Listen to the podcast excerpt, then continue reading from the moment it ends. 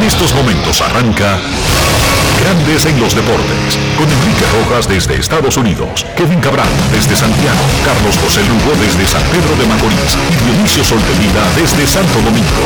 Grandes en los Deportes, por escala 102.5 FM como emisora matriz.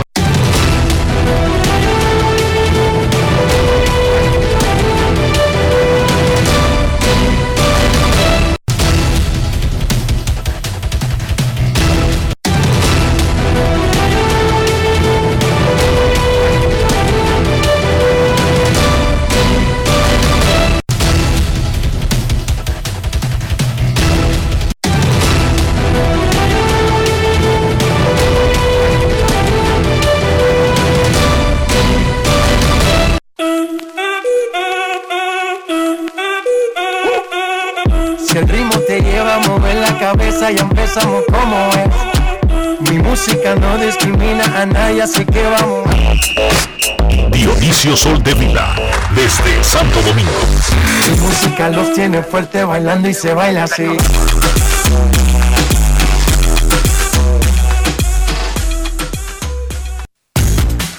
Muy buenas tardes, damas y caballeros. Bienvenidos sean todos y cada uno de ustedes al programa número 2492 de Grandes en los Deportes, como de costumbre, transmitiendo por escándalo 102.5 FM y por Grandes en los Deportes.com para todas partes del mundo. Hoy es martes 20 de abril del año 2021 y es momento de hacer contacto con la ciudad de Orlando, en Florida, donde se encuentra el señor Enrique Rojas. Te invito a conocer a mi país. Yo te invito a conocer a mi Enrique Rojas desde Estados Unidos. República Dominicana. Saludos Dionisio Soldevila, saludos República Dominicana, un saludo cordial a todo el que escucha Grandes en los Deportes. Los sorprendentes Medias Rojas de Boston de Alex Cora y los Marineros de Seattle lideran la Liga Americana con 11 triunfos. Seattle, sí señor. Lidera su división, la oeste de la Liga Americana y la Liga Americana en triunfos. Ayer le ganaron a los Dodgers en el inicio de una serie.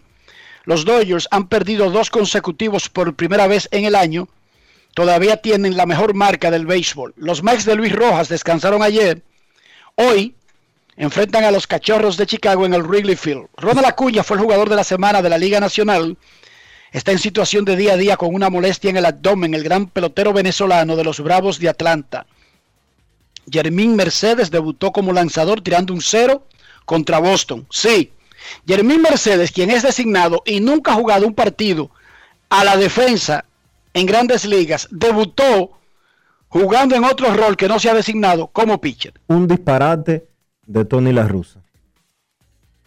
Una Pero imprudencia. resulta que estaba Wansai el juego, Dionisio. Una imprudencia. Una locura. Y Jermín es pitcher. Usted- Bueno, pero Astudillo lanzó el día anterior Y y, usted no todos los días tira uno. otro- Otro Wansai. Otro disparate. Y usted no tiene 12 pitchers ahí en el bullpen. Quizás lo están guardando para los juegos que sean peleados. Oh, sí, sí, sí, que lo sigan guardando. Y que Jermín Mercedes, el mejor bateador de dos medias blancas en, en las primeras tres semanas de temporada, eh, se le rompa el codo. Eh, pichando de que porque al señor La Russa le pareció gracioso. O que le den un devuelto ahí por el box y lo, lo lesionen en otro lado. No, que caiga mal y se rompa un menisco y se pierda cinco meses. Los Phillies subieron al zurdo Christopher Sánchez, un nativo de la Romana. Camilo Doval, de Monteplata, tiene 2-0 en sus primeras dos apariciones en grandes ligas. Van dos debutantes. Dinelson Lamet definitivamente abre el miércoles. Dinelson Lamet debuta con los padres el miércoles. Starling Marte a lista de lesionados. Tiene una fractura en la costilla número 12 del lado izquierdo. Lo van a reevaluar en siete días. El temor de los Marlins es que el asunto sea bien grave y se pierda meses. Pero por eso lo van a parar completamente y lo van a reevaluar en siete días a Starling Marte. Ahorita me estaba hablando, manager- ahorita me ¿Sí? estaba hablando de los marineros en primer lugar, como tú bien decías, con marca de 11 y 6, eh, empatados con los Medias Rojas con el mejor récord de la Liga Americana. Pero ellos tienen un diferencial de carreras negativo. Sí, pero lo que la chava ahí viene está arriba en el primer lugar y si la temporada termina, Menos dos. eso, no lo usan para Menos dos. definir la división. El problema es que eso aguanta 17 juegos. Eso sí, Pero igual que el año pasado. Pero con, ellos diferen- mismos. pero con diferencial negativo, una temporada de 162 como que va forzado. Claro, especialmente este año que juegan todos los equipos, Sí. no solamente regional, sino que ellos van a tener que jugar con todos los equipos de la liga y también con interligas. El manager Mike Matheny dijo ayer que Raúl Mondesín no está haciendo nada, Adalberto. Que no ha hecho un swing desde que fue a la lista de lesionados el 30 de marzo. Que está haciendo movimientos limitados y controlados. O sea, que no regresa por ahora. Donde sí tiene una lesión en el oblicuo del lado izquierdo. eh, básicamente es lo que necesita cualquier bateador para poder girar. Por lo que no será por ahora que él regrese. Esas lesiones se toman mucho tiempo. Reinician las prácticas del equipo de República Dominicana que va al preolímpico a las 3 de la tarde. Fernando Tatis Sr. estará al frente del equipo por primera vez. Hoy habrá un juego interescuadras. Juego interescuadras de la selección o la preselección. Ahí hay muchísimos jugadores del equipo que va al preolímpico. Van a jugar interescuadra y la IVP, los pitchers, martes y jueves de cada semana. Stephen Curry anotó 49 y lidera la NBA con 31.4 puntos por juego. 30 o más puntos en 11 juegos consecutivos. Es el décimo jugador en la historia de la NBA que promedia 40 o más puntos en un tramo de 11 juegos. Los Warriors ya están en 500 y están en zona de playoff y Kerry está en zona de MVP. Sí, señor. Zona de MVP le llaman. Ayer los pusimos al tanto de una guerra europea extraordinaria, terrible, en el mundo del fútbol, luego que 12 de los mejores equipos anunciaran una Superliga. 12 fundadores, encabezados por el Real Madrid y por Florentino Pérez. El presidente del Real Madrid es el presidente del grupo disidente que quiere tener su Superliga. Otros tres socios serán miembros fijos en lo que ellos anunciaron y cinco equipos clasificarán dependiendo sus resultados en sus torneos internos. No es una liga que quiera acabar con las ligas internas, sino un torneo que se jugaría simultáneamente como lo hace la Champions. Eso sí, la UEFA dijo que lo saca de la Champions, ellos dicen que no le importan, que eso es lo que quieren, irse de la Champions. Ayer el presidente de la FIFA, Gianni Fantino, dijo, o Totoro o Tobaca. Y No lo dijo en suizo. O estás adentro o estás afuera. No se permiten términos medios. Y apoyó por completo a la UEFA. El presidente de la UEFA dijo que todos estos tipos son unos rastreros, serpientes venenosas, los llamó a los que se van. Se corrió el rumor de que la UEFA podría sacar del proceso de la Champions, que está en semifinales ahora mismo, porque de los cuatro que están en semifinales, tres son disidentes. El Chelsea, el Real Madrid y el, City, el Manchester City. Y el cuarto que está en semifinales es un potencial disidente, el Paris Saint Germain.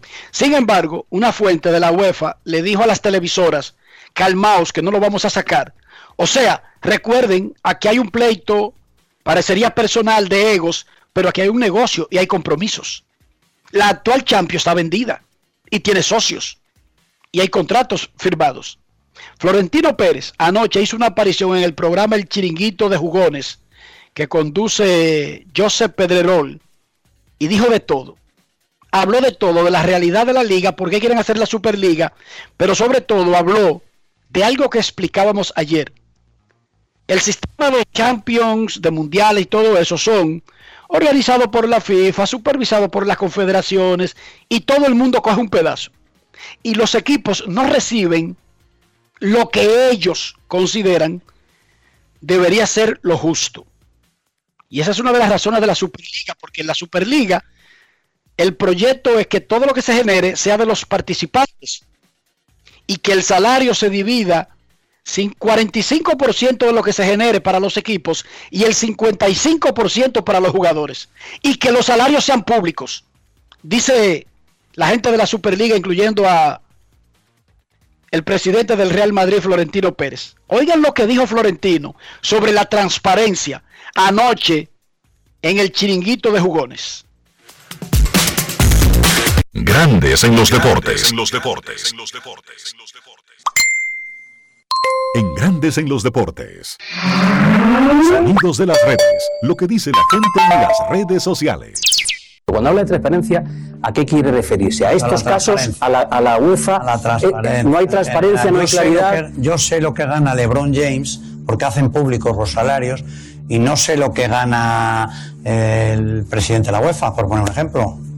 ¿Mm? Yo creo en la transparencia. Nosotros nos hemos bajado el sueldo en el Real Madrid, como he dicho, y en muchos clubes. Y en mi empresa también nos lo hemos bajado porque ha habido, ha, ha habido una pandemia. Yo no, yo no creo que se los hayan bajado en la, en la liga ni en, ni en la UEFA.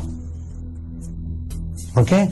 ¿Y por qué mi sueldo es público y está en, en- en la Comisión Nacional de Mercado de Valores? Y como le he dicho antes, el sueldo de LeBron James y no sé lo que ganan en la liga ni lo que ganan en la UEFA. ¿Por qué? Transparencia es transparencia. Y eso es lo que tenemos que hacer.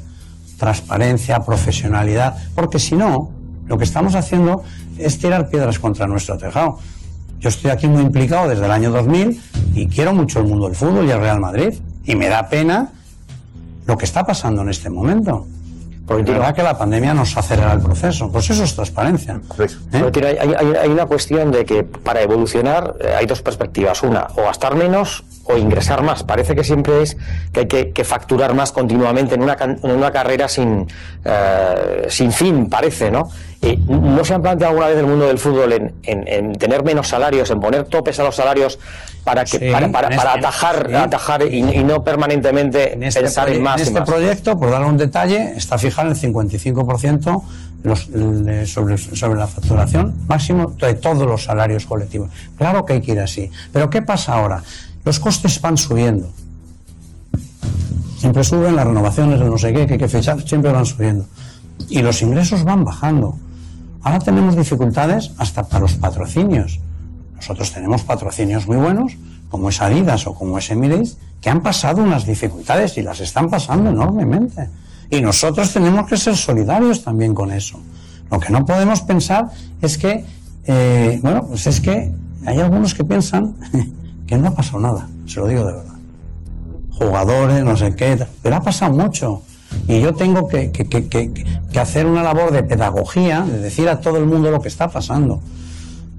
Y esa es la realidad, pero a mí me da igual. Yo lo que sí pido es transparencia. O sea, yo, yo, por ejemplo, todo el mundo sabe lo que ganan todos los jugadores en la NBA, ¿vale? ¿Por qué no se sabe lo que se gana aquí? Claro, pero es que los hacen públicos, sin ningún problema. Y, los, y la transparencia es la que nos da la fuerza para poder avanzar hacia adelante. Eso se lo digo de verdad. Sonidos de las redes. Lo que dice la gente en las redes sociales. Grandes en los deportes. Para los que no saben quién es Florentino Pérez, déjenme decirle que ese señor que tiene 74 años y la semana pasada fue reelecto como presidente del Real Madrid, es el presidente del grupo ACS, la constructora más grande de España y una de las más grandes del planeta Tierra. La fortuna personal de Florentino Pérez está valorada por Forbes en 2.200 millones de dólares. Cuando él se hizo presidente del Real Madrid en el 2000, el Real era un equipo que acumulaba éxito, tenía títulos y mucho bulto, pero ni un chele. Y este señor dijo, este equipo, que es el más grande, también debe tener dinero. Y comenzó a vender esos patrocinios que la gente escucha ahora. Florentino Pérez fue el hombre que ideó la reconstrucción del Santiago Bernabéu. el emblemático estadio del Real Madrid. Lo están reconstruyendo ahora mismo. Aprovechó la pandemia para terminar la reconstrucción y ellos están jugando, como están jugando sin público, en una cancha alterna del centro de entrenamientos. Y el Real Madrid lo están terminando de remodelar por un costo de 800 millones de dólares. ¿Saben para qué? Para que cuando termine la remodelación el Real Madrid produzca, según las proyecciones, mil millones de euros al año. Más o menos sepan de quién estoy hablando. Ese es el ideólogo de la Superliga esta. Yo no sé si esa Superliga se va a dar. No sé si es justa. Yo no lo sé.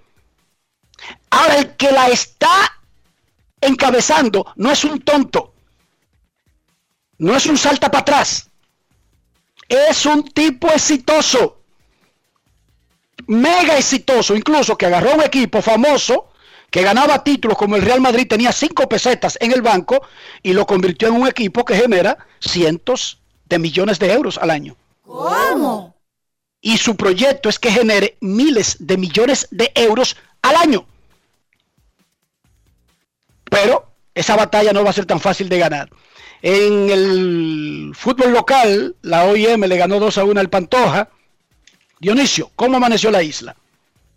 La isla amaneció con que en el frente del Congreso de la República había instalado desde anoche un campamento de mujeres eh, reclamando por el tema de las tres causales, un segundo campamento que se unía al, de, al que está en el Palacio Nacional desde hace 42 días, y la Policía Nacional le tiró gases, pimienta, con cuchillos rompieron todas las carpas que habían instaladas ahí y desalojaron a las mujeres que estaban protestando. Porque aparentemente estamos en una, eh, yo no sé, porque ahora nadie fue que mandó a la policía a hacer eso.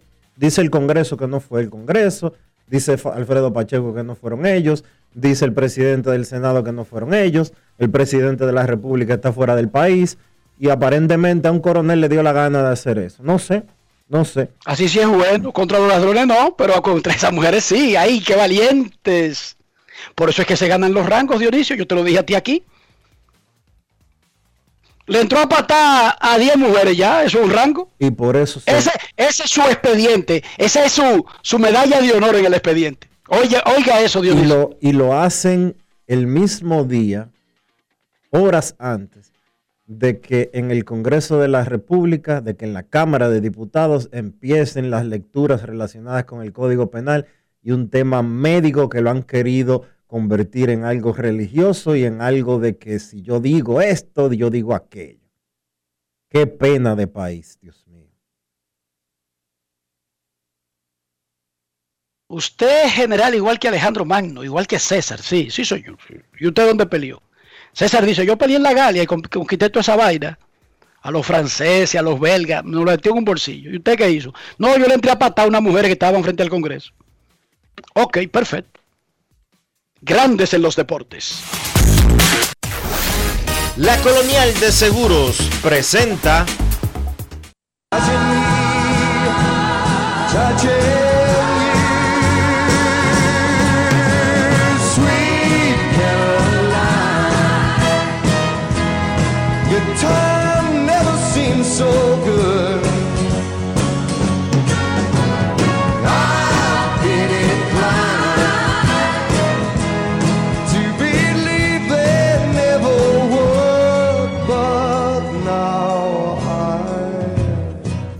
Grandes en los deportes. En los deportes.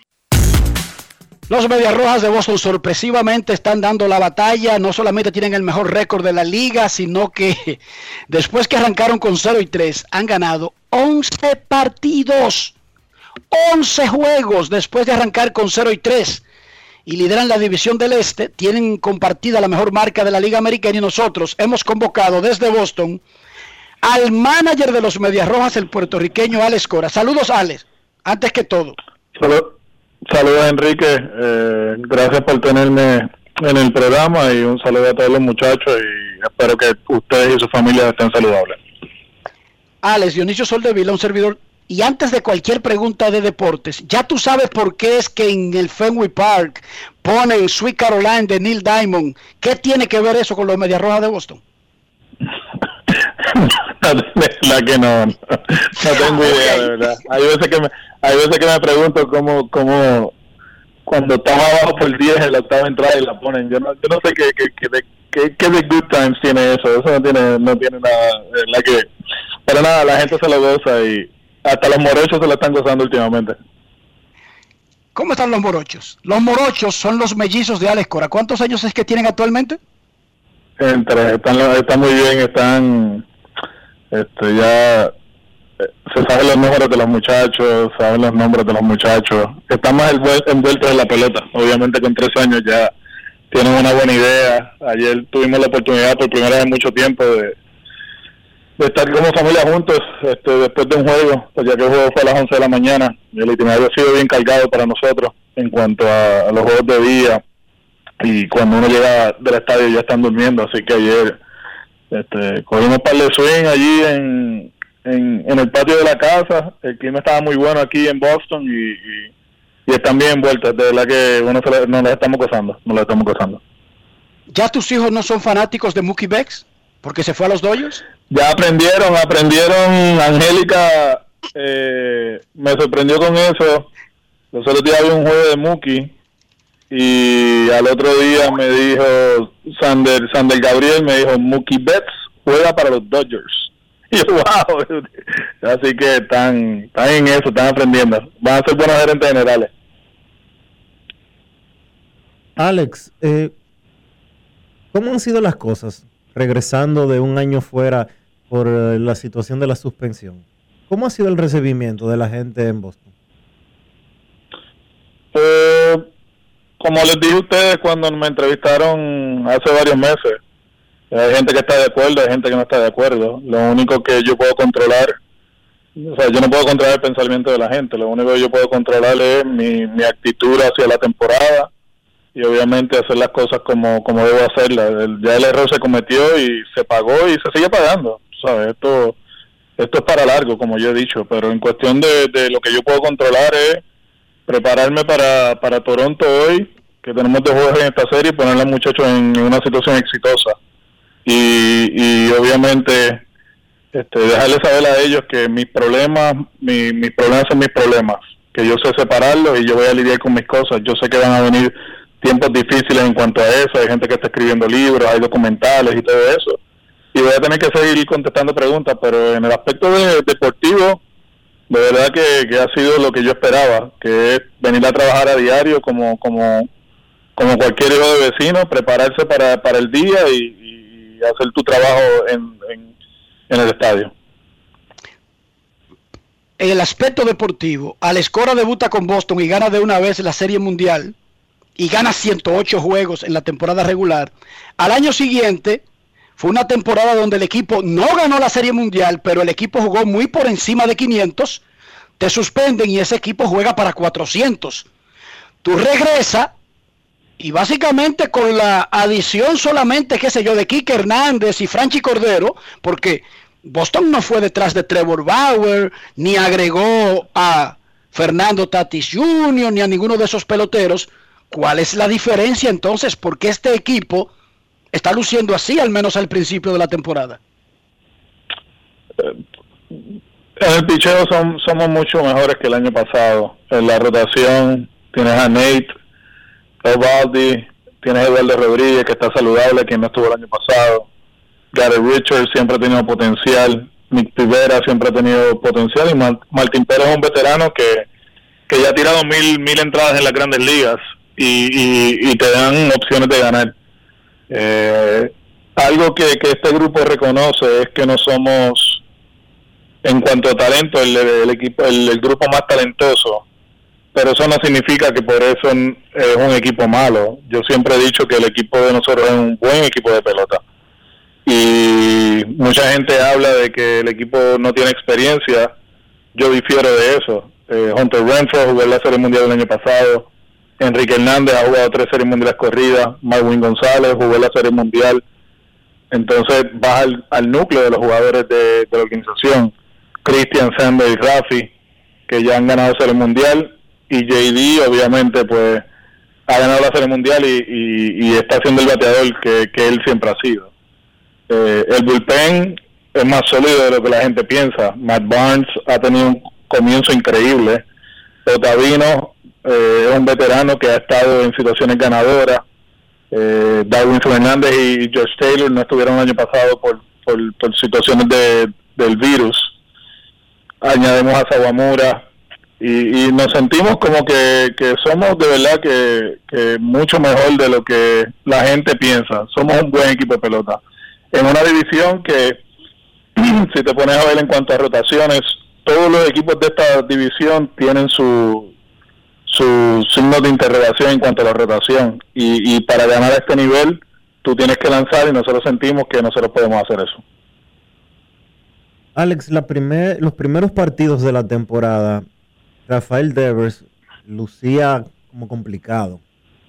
No solo en la parte ofensiva, sino también en la parte defensiva. Parecía como que él no estaba eh, tan concentrado como debería. Sin embargo, en los últimos 10 juegos, más o menos, hemos visto un despertar ofensivo impresionante de él y se han nivelado las cosas. Eh, ¿Podrías hablarnos un poquito de esto, del Devers 2021? Yo creo que esto es su mejor comienzo en, su carrera, en, Liga Menor y en Grandes Ligas.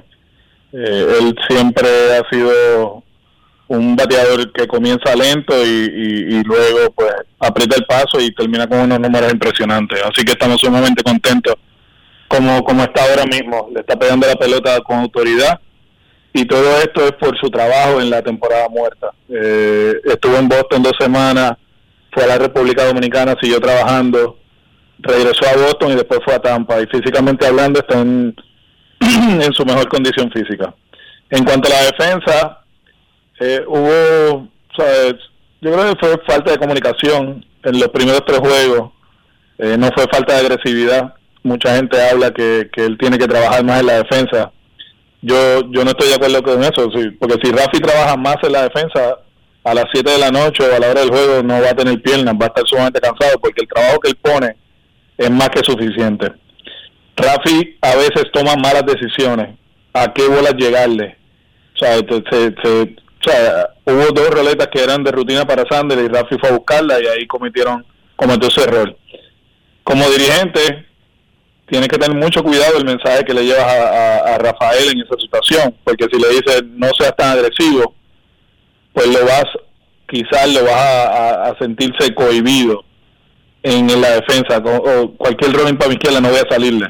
Y ahí es que pues este, la bola pasa, eh, jugadas que debe hacer no las hace. El mensaje fue mantente agresivo, pero toma buenas decisiones y lleva, lleva varias semanas haciendo eso. Y de verdad que estamos sumamente contentos con, con la manera que está jugando. Eh, físicamente no, no, no hemos visto merma en cuanto a la estamina y, de verdad que, que es un peloterazo al final. Al final Rafi es un peloterazo y, y sumamente contento que, que esté bateando detrás de Zender. Esos tres eh, juntos son sumamente peligrosos. JD, Bogarts y, Devers. Y veremos hasta dónde nos llevan. Franchi Cordero, ¿es un proyecto para seguir siendo un platón o en algún momento tú lo ves jugando también contra zurdos? Eh, cogeremos algunos zurdos. Eh, yo creo que los bateadores zurdos necesitan enfrentarse a, lanzadores zurdos.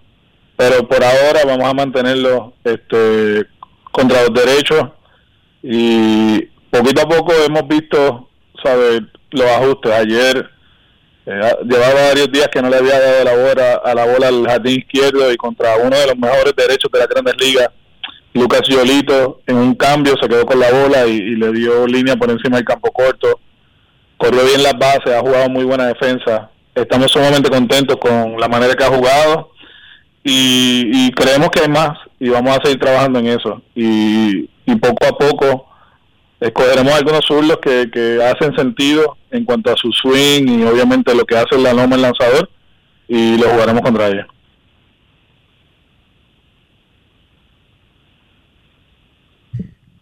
¿Qué punto tú crees que tienen que mejorar ustedes en estos momentos para mantenerse de la manera que lo han estado haciendo hasta ahora?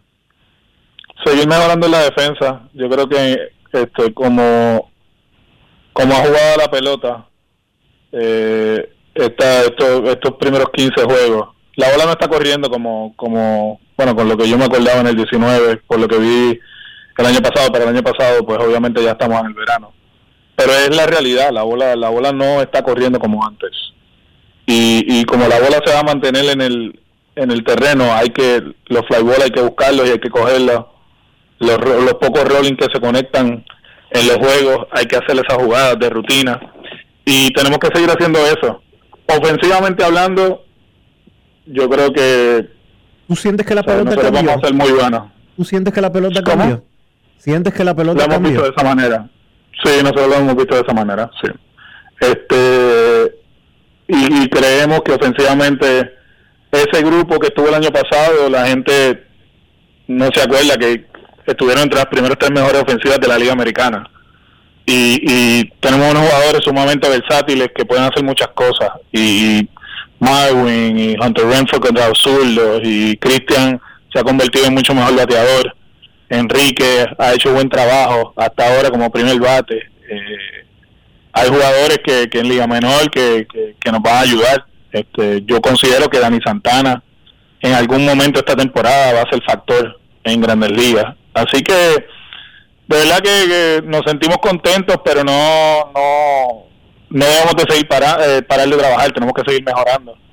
Eh, pero como yo dije, dije al principio, esta es una división que, que los cuatro equipos tienen posibilidades reales. Los cuatro equipos, no hay ninguno superior, a mi entender. Tú sabes, cada cual tiene sus debilidades. Eh, los Yankees en la defensa, con su picheo abridor.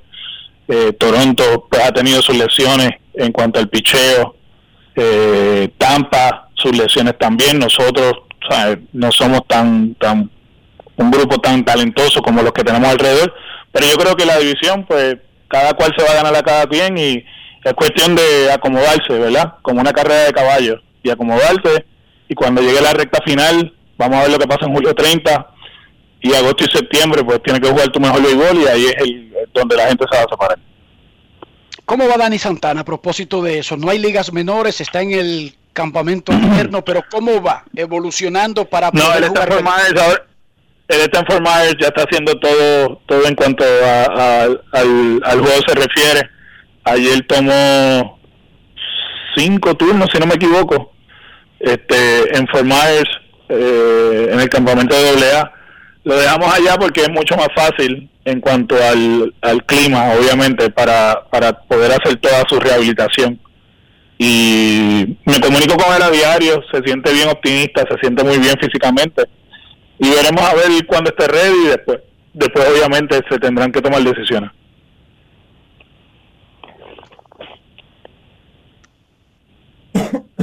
¿Cómo ves, eh, cómo ves el tema de, del manejo de COVID de esta temporada?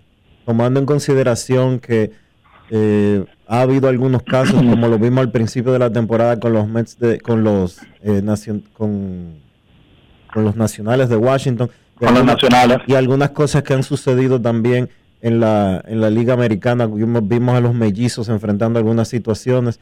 Eh, en el caso de ustedes, los Medias Rojas de Boston, ¿han eh, sido vacunados ya?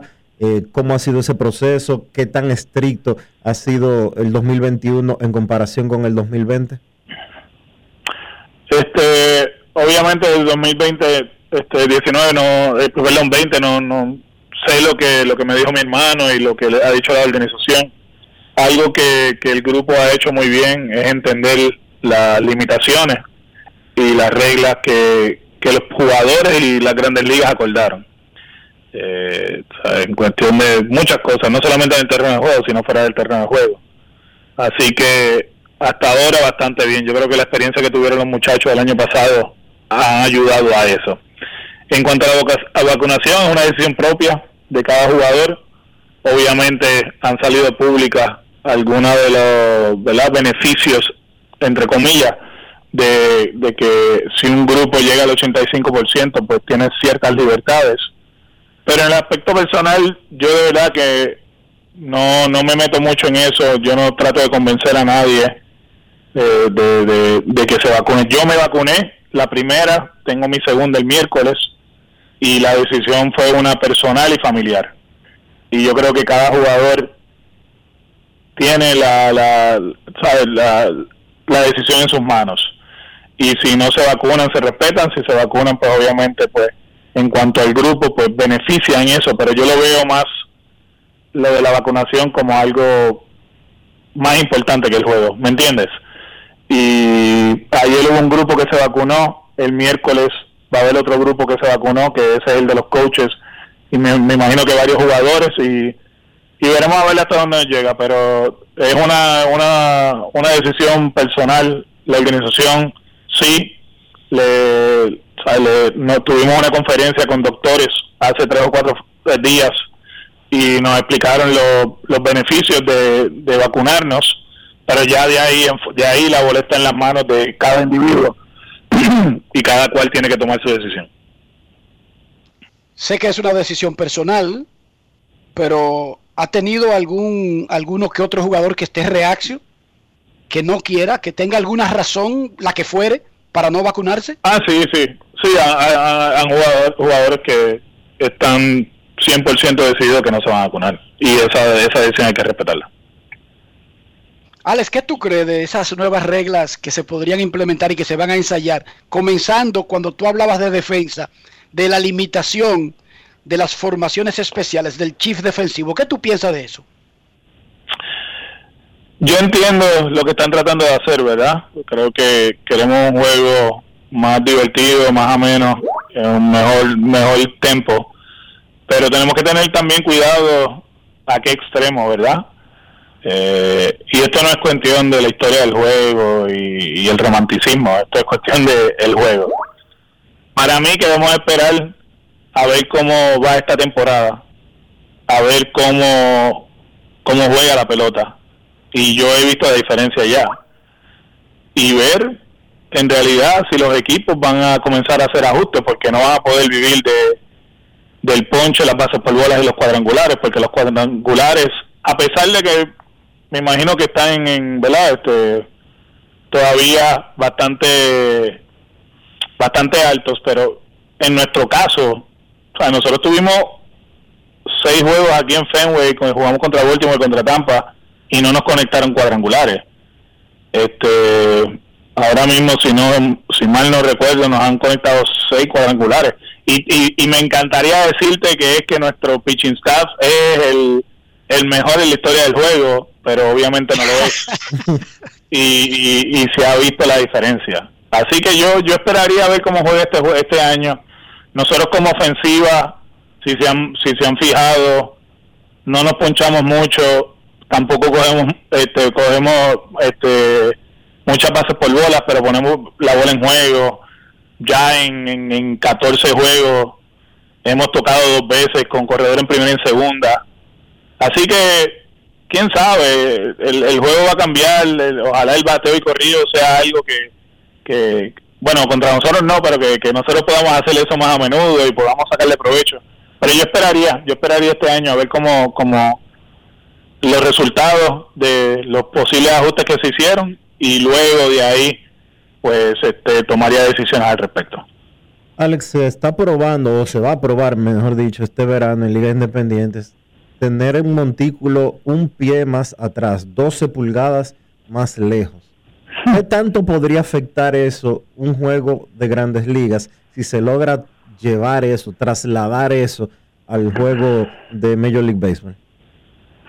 El, el- el problema es que esos lanzadores no están acostumbrados a esa distancia y a lo mejor pues a lo mejor el, el efecto en el juego no será lo que la gente piensa pero en el, en el aspecto físico quizás nos afecte mucho ¿me entiendes? Y, y donde en un deporte en el cual en high school se tira a cierta distancia, en colegio se tira a cierta distancia, a través de toda su carrera se ha, se ha tirado a cierta distancia. Yo sé que sigue siendo un experimento en una liga que no es, o sea, eh, sigue siendo béisbol y hay gente ahí que son que han, que han salido de ahí a un grandes ligas. Sea, este, sea, la, la parte física es la que me preocupa, porque le vamos a pedir a, a estos jugadores hacer algo que está fuera de la norma. Y, y, y en una época en la que ya no se, se depende del, de localización, ¿verdad? De, de los Maddox, de los Glavin, de, de, o sea, la- yo creo que la excepción en, en cuestión de poder y, y, y localización era Pedro, ¿verdad?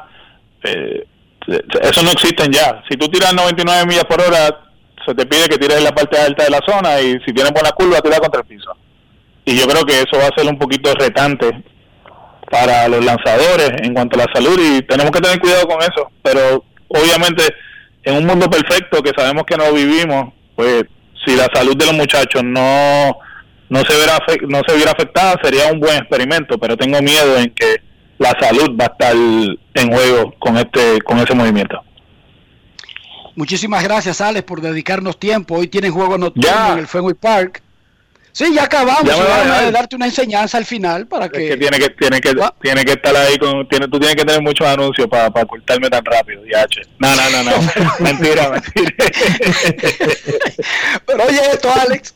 Amy Toby, así se llamaba la que ponía la música en el Fenway Park, y le gustaba Ajá. la canción de Neil Diamond, Ok. Sweet Caroline. Déjame decirte que a mí me gusta mucho la canción.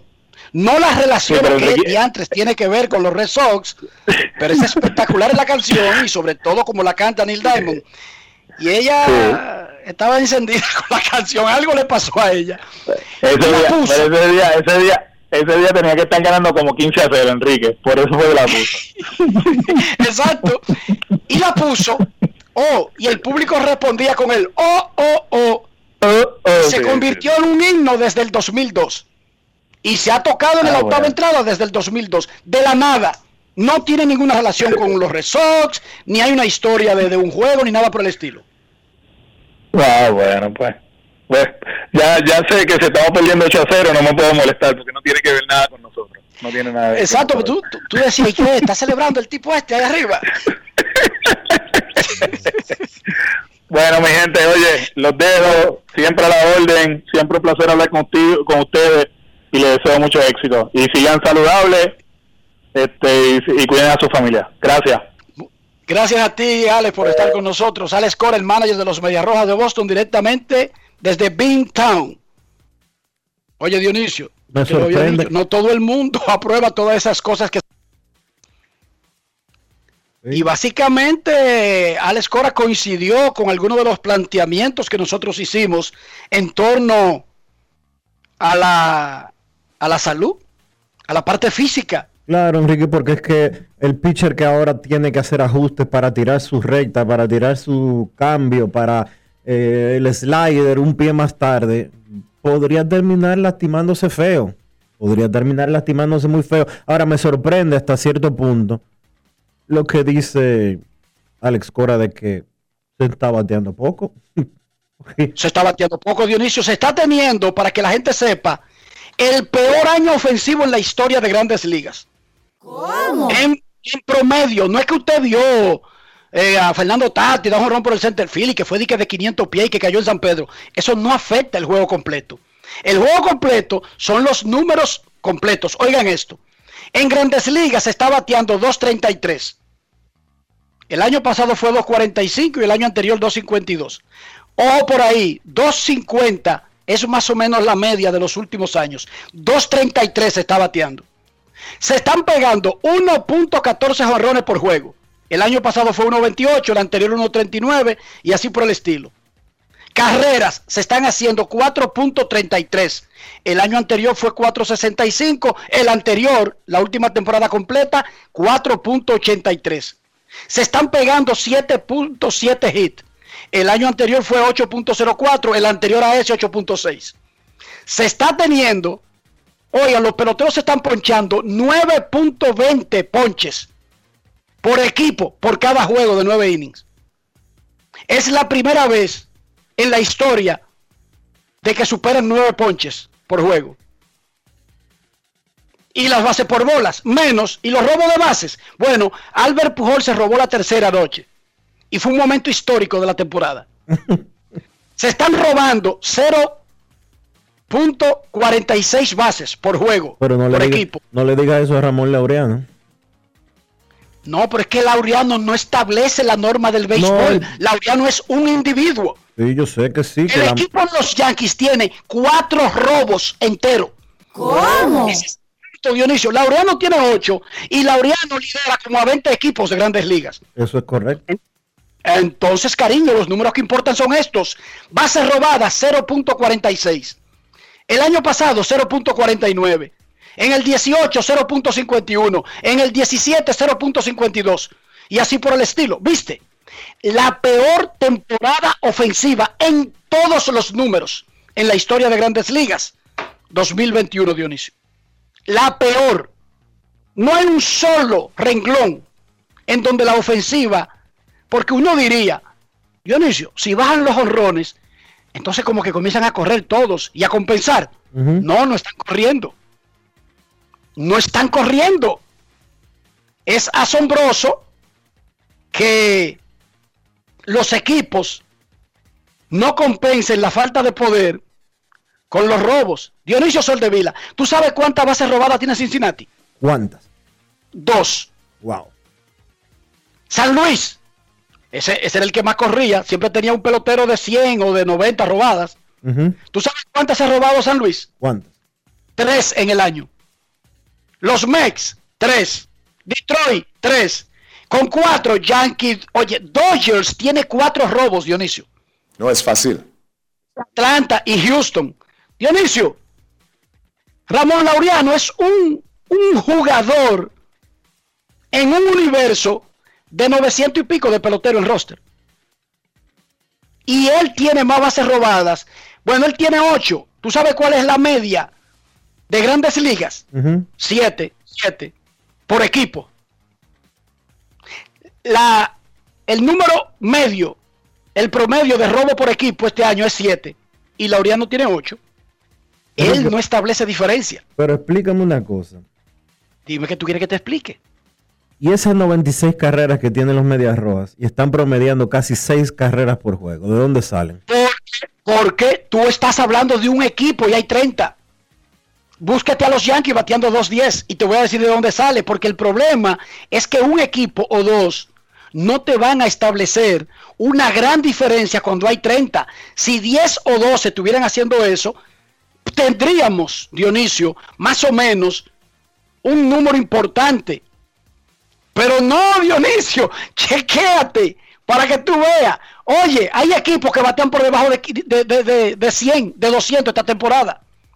Los cachorros de Chicago que juegan en el Wrigley Field batean 192 colectivamente. Pero los otros, no te creas que, es que batean muy lejos de ahí. ¿Tú sabes cuál es el promedio general? Bueno, yo te dije a ti que era de 230. Pero hay 8 equipos bateando por debajo de 220. O sea, un equipo, tú me puedes sacar un equipo y me puedes sacar a Jermín Mercedes y me puedes sacar a JD y a Acuña, pero ellos son individuos, 3, 4, 5 y se acaba el show de 900 tipos que batean, de, de 700 que batean, Dionisio. Hay dos o tres destacados. Chequese para que vea.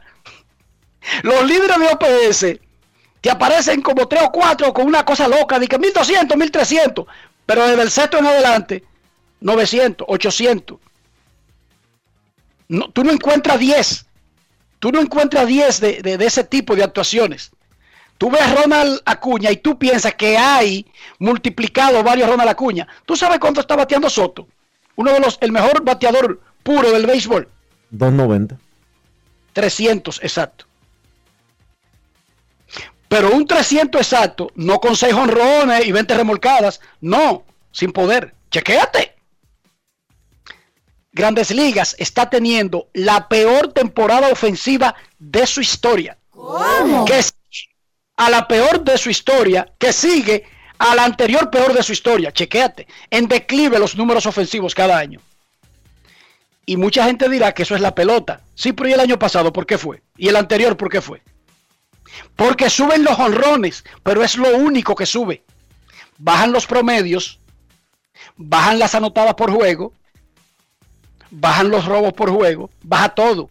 Excepto que en los años anteriores se estaban pegando muchos honrones, con muchos ponches y bajos promedios.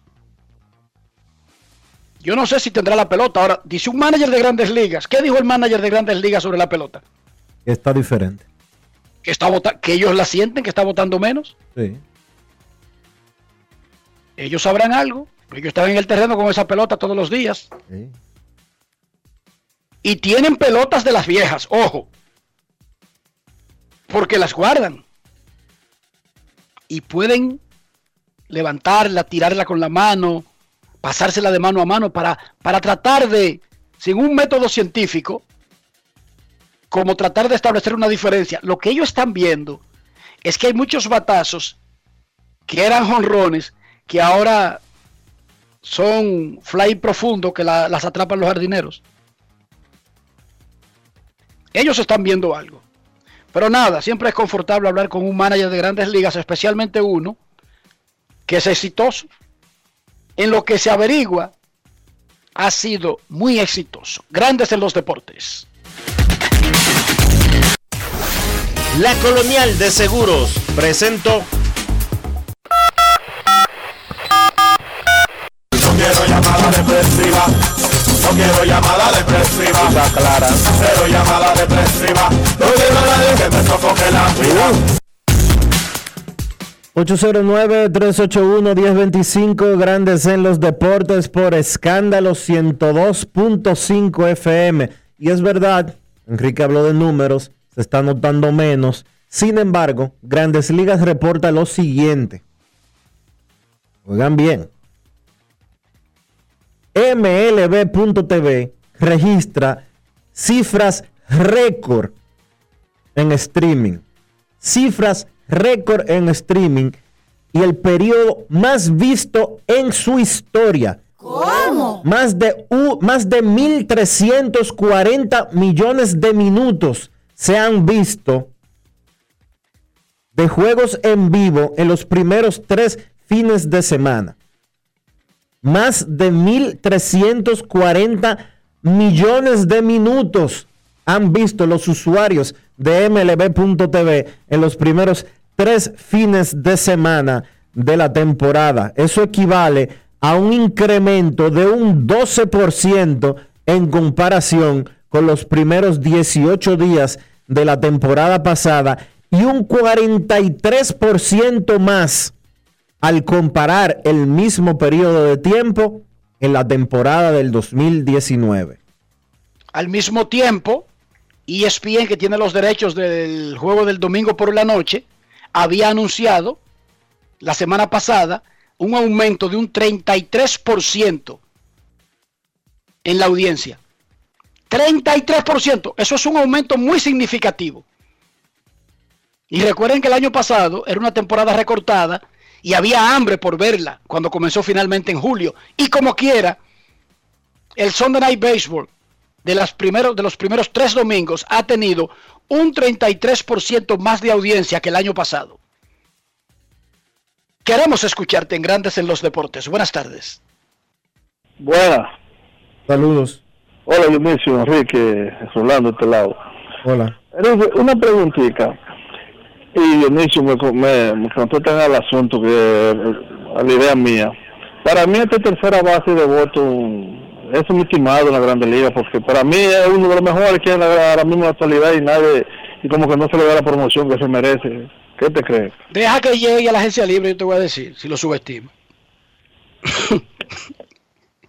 si le dan menos de 200 millones, entonces es un subestimado. Hay peloteros que no tienen el ángel que otros. La vida siempre ha sido así. Hay un cantante que se trabaja, que se esfuerza, que, que ha roto corozo, que, que ha escrito canciones históricas, que incluso son más famosas después que mueren. Y hay otros que tienen un carisma, que pegan todos los disparates. Pero el ser humano siempre ha sido así, eso no es nuevo. Y uno no puede decir por qué ocurre eso. A veces uno dice, es por el equipo. Bueno, Devers es bueno y juega con Boston, Dionisio. Devers es bueno y juega con los Medias Rojas de Boston. No juega en Milwaukee ni en Pittsburgh. Pero hay peloteros que no necesariamente, no hay ejecutores que necesariamente su arte es el de encantar a los demás. Todo lo que hace Fernando Tatis encanta. Sí, señor. De alguna manera u otra, como que vuelve loco a todo el mundo, ¿sí o no, Dionisio? Sí, señor. Eso se llama carisma. Eso se llama carisma y no se compra en botica. Y no tiene nada que ver con, con Devers. Lo que tiene que ver es con Tatis y con Lindor y con el que lo tienen. Sí, señor. Hay gente que lo tiene, hay gente que no lo tiene. Oh, pero tú quieres mejor pelotero, por ejemplo. Y hasta cierto punto un gran subestimado. José Ramírez. Hermano, Mr. La Para, el que el que el que llevaba los MVP O en sea, Cleveland no el, tipo, el tipo todos los años, en los últimos cinco años, está metido en la pelea para el premio al jugador más valioso. Y aquí nadie le para ni un segundo a José Ramírez. Bueno, Público no general me aquí, refiero. aquí no le paran a nadie. Sí, pero público general me refiero. Aquí nadie hace bulto de que, eh, yo en tengo que el juego de José Ramírez.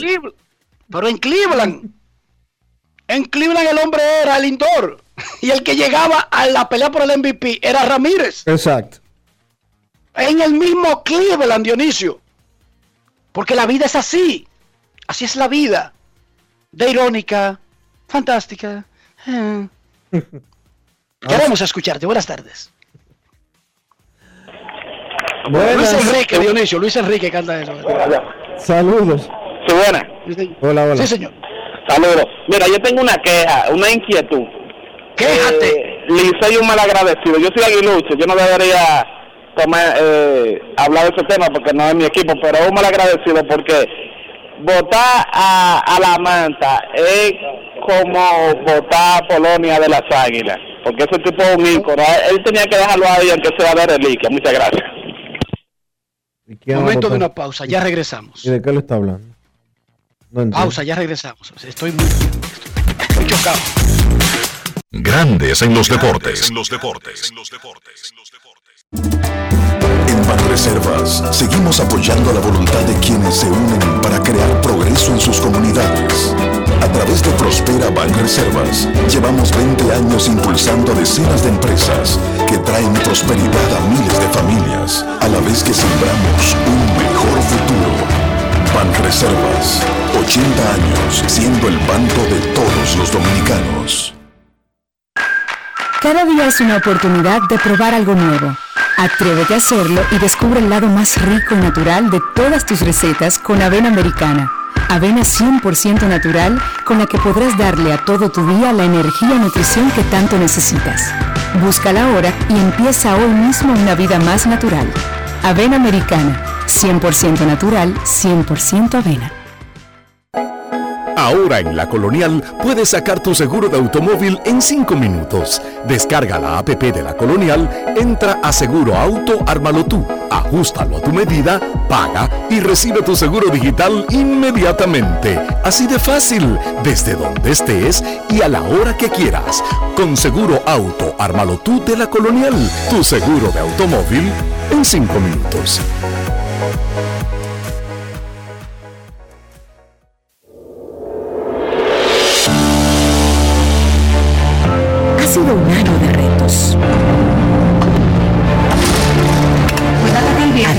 Distancia, pero empezamos. Docentes, familias, equipo. Trabajamos para mantener y elevar la educación dominicana. Y ahora retornamos a las aulas de forma gradual y voluntaria. Y contamos contigo. Y conmigo. Y conmigo. Y conmigo. Y conmigo. Y conmigo.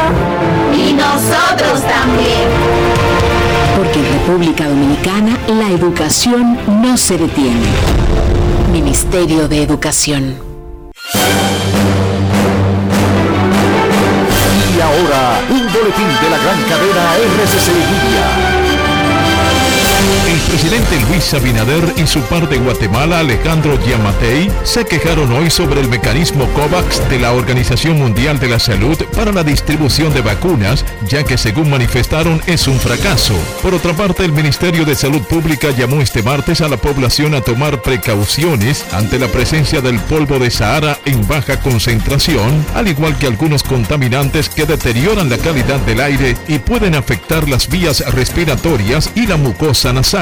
Finalmente, en Estados Unidos se acerca el final del juicio contra el ex policía Derek Chauvin por la muerte de George Floyd. 12 miembros del jurado determinarán si el ex agente es culpable o inocente de los cargos. Para más detalles visite nuestra página web rccmedia.com.do. Escucharon un boletín de la gran cadena RCC Media.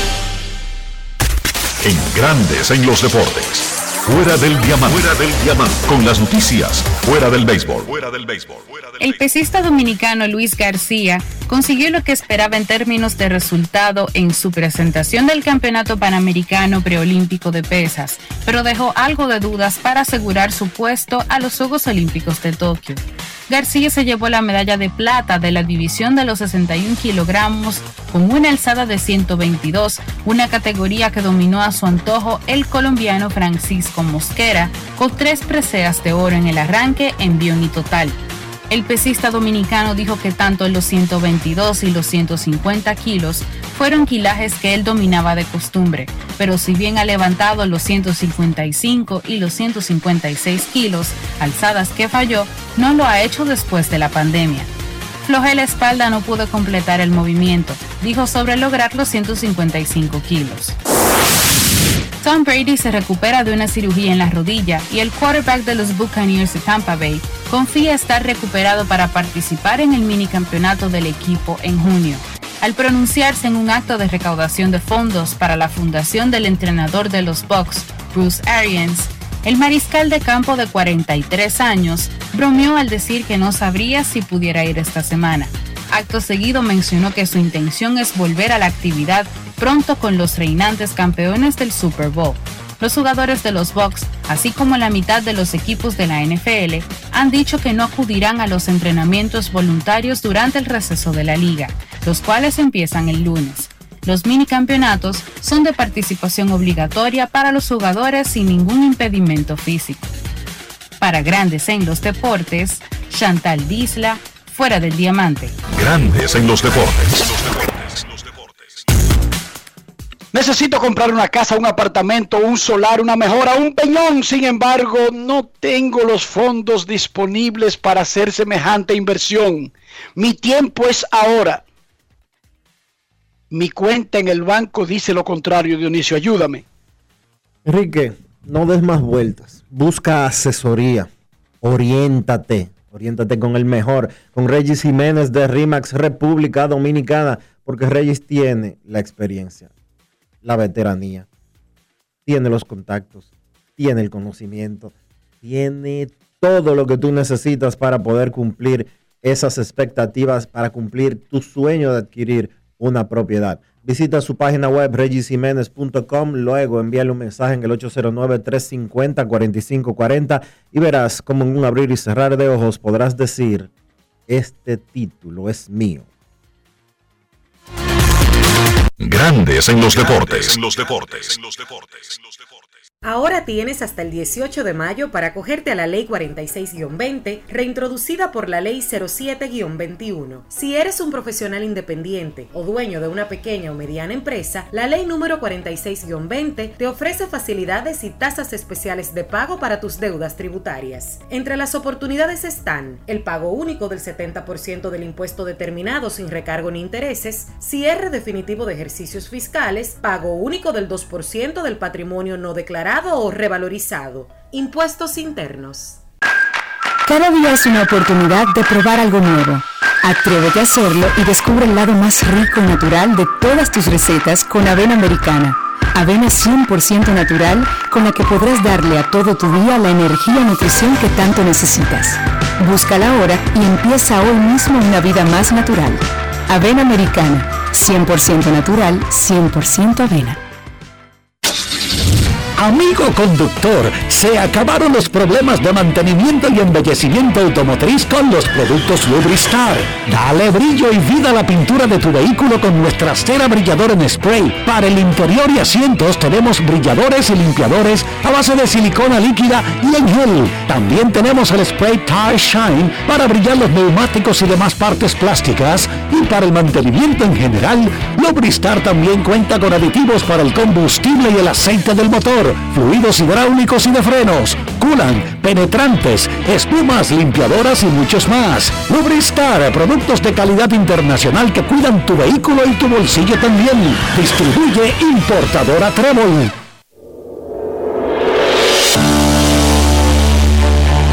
Ha sido un año de retos. A distancia, pero empezamos. Docentes, familias, equipo. Trabajamos para mantener y elevar la educación dominicana. Y ahora, retornemos a las aulas de forma gradual y voluntaria.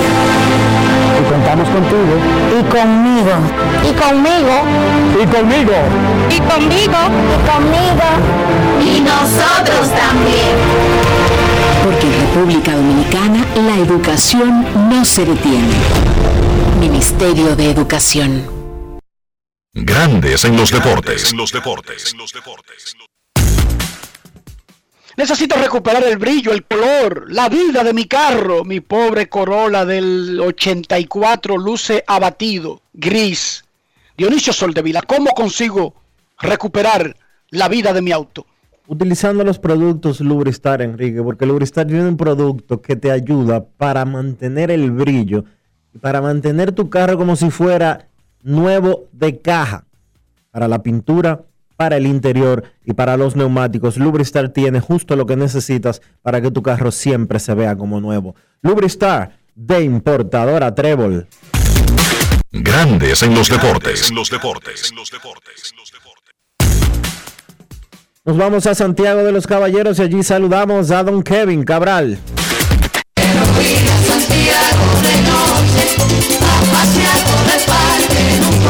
Kevin Cabral, desde Santiago.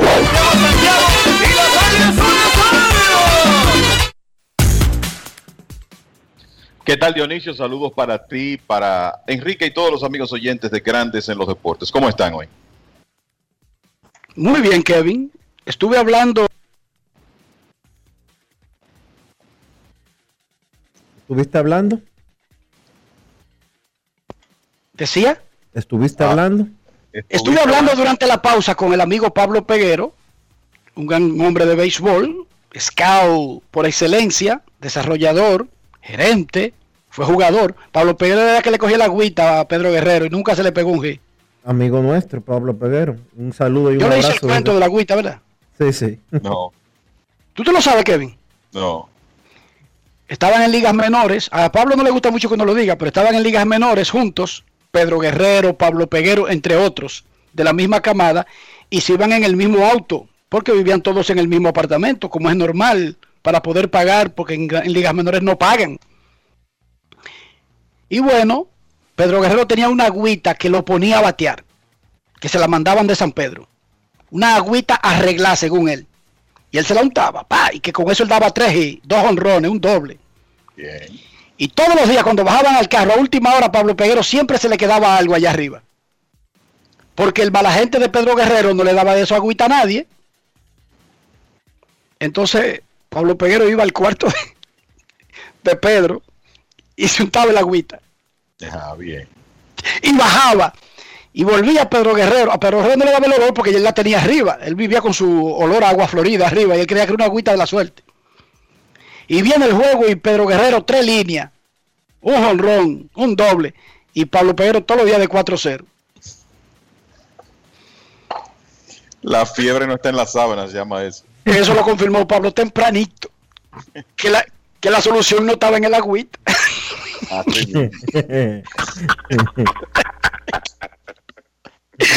Pedro Guerrero te bateaba con los ojos cerrados.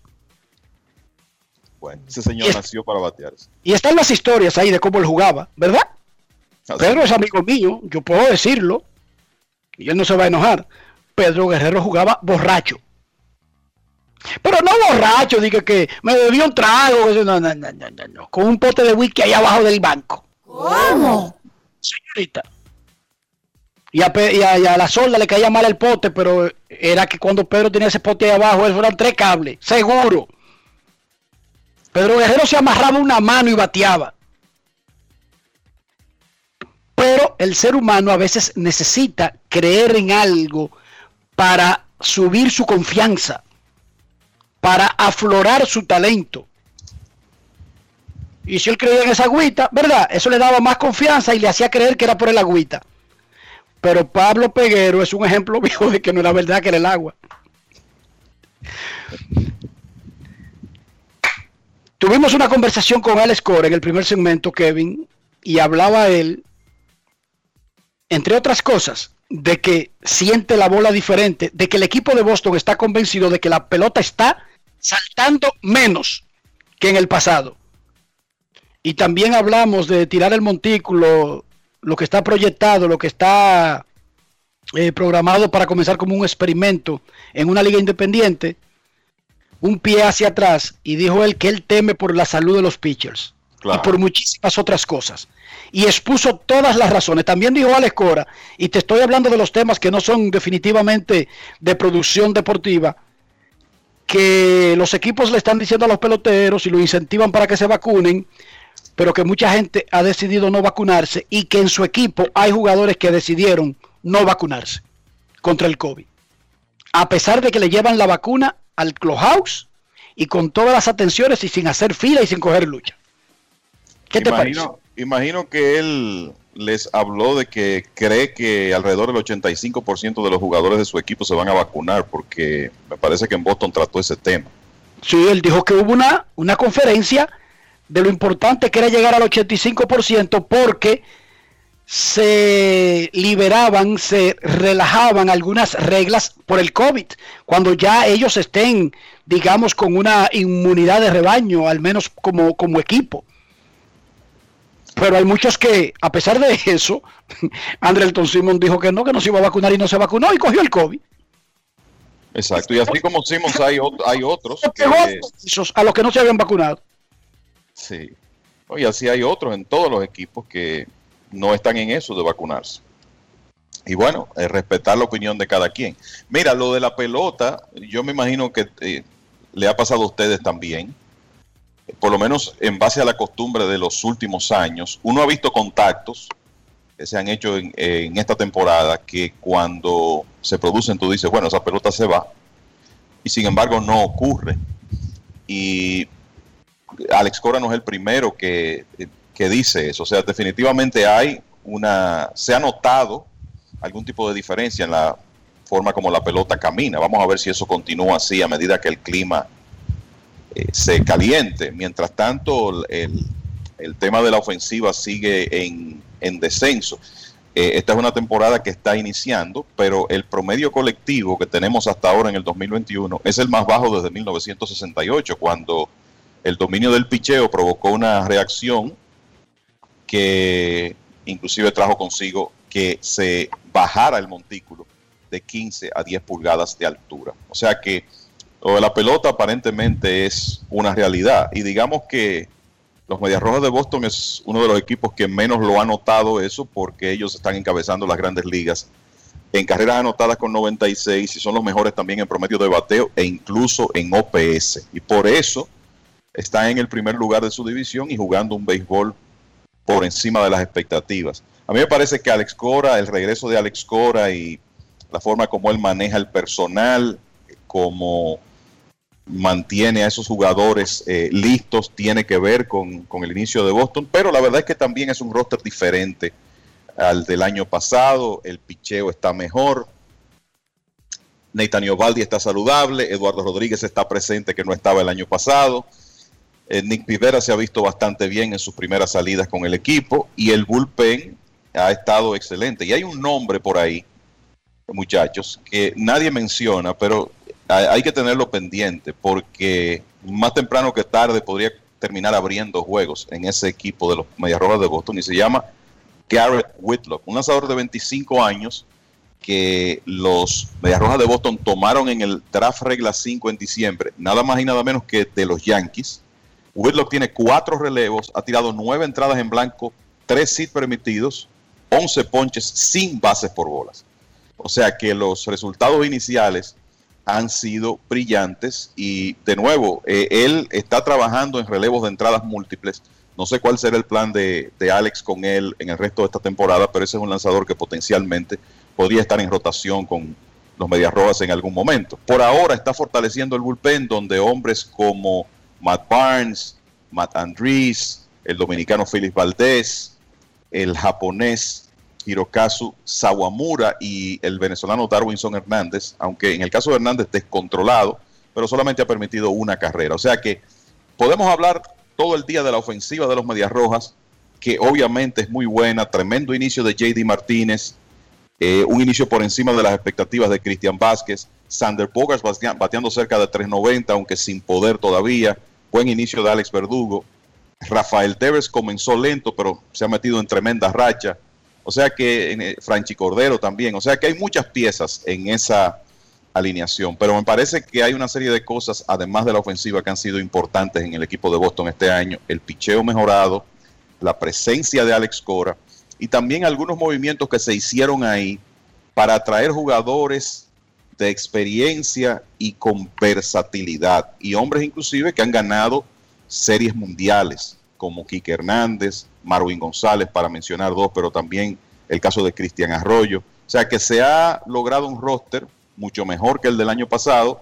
No sabemos si ese equipo va a tener suficiente picheo para pensar en ganar la división, pero lo cierto es que han comenzado mucho mejor de lo que se esperaba. Ok, sabemos que Boston ha comenzado mucho mejor, incluso para los pronósticos que hicimos aquí, claro, es una muestra muy pequeña y los Yankees van a mejorar, yo creo que van a mejorar. No sé si van a coger la pelota porque ese es un tema que hemos tenido aquí reiterativamente, pero los que más saben, ellos lo ven perfecto. Ellos ven a Gary Sánchez siendo catcher perfecto, ven a Gleyber Torres siendo short perfecto, ven a Luke Boy, ojo, que se han salvado de, ese desastre en primera base porque está lesionado, pero lo ven perfecto en primera base y luego se preguntan cómo es que en grupo no funcionan, pero, pero perfecto. Uno, imagínense ustedes, cómo un tipo de Herrera le va a venir a explicar a estos gringos o azules que esos tipos no cogen la pelota, pero perfecto, yo creo que ellos van a mejorar. Ahora, Kevin, Dionisio y amigos oyentes, explíquenme lo de Seattle. Ah, bueno, tremendo inicio. No, déjame decirte que Seattle es una de las mayores, de varias sorpresas que hay en grandes ligas. Porque resulta que ahora mismo tenemos a Boston, Kansas City y Seattle como los tres equipos de primer lugar en la Liga Americana. Díganme ustedes. Y Cincinnati está en primer lugar en, su división. Pero realmente lo, lo de los marineros llama la atención. 11 y 6 le ganaron a los Dodgers ayer. Si tú revisas hay dos jugadores ahí que han tenido buenos inicios. Hablando de ofensiva, que son Mitch Haniger. Me parece que el regreso de Haniger a la alineación ha sido muy importante para Seattle y Ty France. Después es uno de estos casos donde un día aparece un héroe, al otro día es otro. Ayer José Marmolejos conectó un cuadrangular importante. Por cierto, Dustin May, el lanzador de los Dodgers con su bola rápida de 100 millas, sigue siendo tremendamente vulnerable contra bateadores zurdos. Ayer lo vimos otra vez. Eh, ayer fue Marmolejos que produjo un batazo importante, Taylor Trammell también, a pesar de que está bateando menos de 200. Eh, otro día es una jugada de Ivan White, el inicialista que es muy bueno a la defensa, que hasta ahora no ha bateado como se espera, o un batazo de Kyle Seager. Se le están dando las cosas a los marineros, que además, eh, una de las cosas que han hecho bien, y eso se puso de manifiesto ayer, es que su relevo ha estado excelente. Y son, ahí está Rafael Montero, que es el cerrador dominicano, pero después son una serie de lanzadores desconocidos que Will Best, que Anthony Misiewicz, eh, Kendall Graveman, que es un poco más conocido, que han estado todos tirando de manera excelente desde el bullpen. Y ahí están los marineros en primer lugar. No creo que sea sostenible, pero en este momento lideran la división oeste de la Liga Americana. Y por cierto, han hecho eso sin uno de sus principales jugadores, que es Kyle Lewis, que ya va a estar disponible a partir de hoy.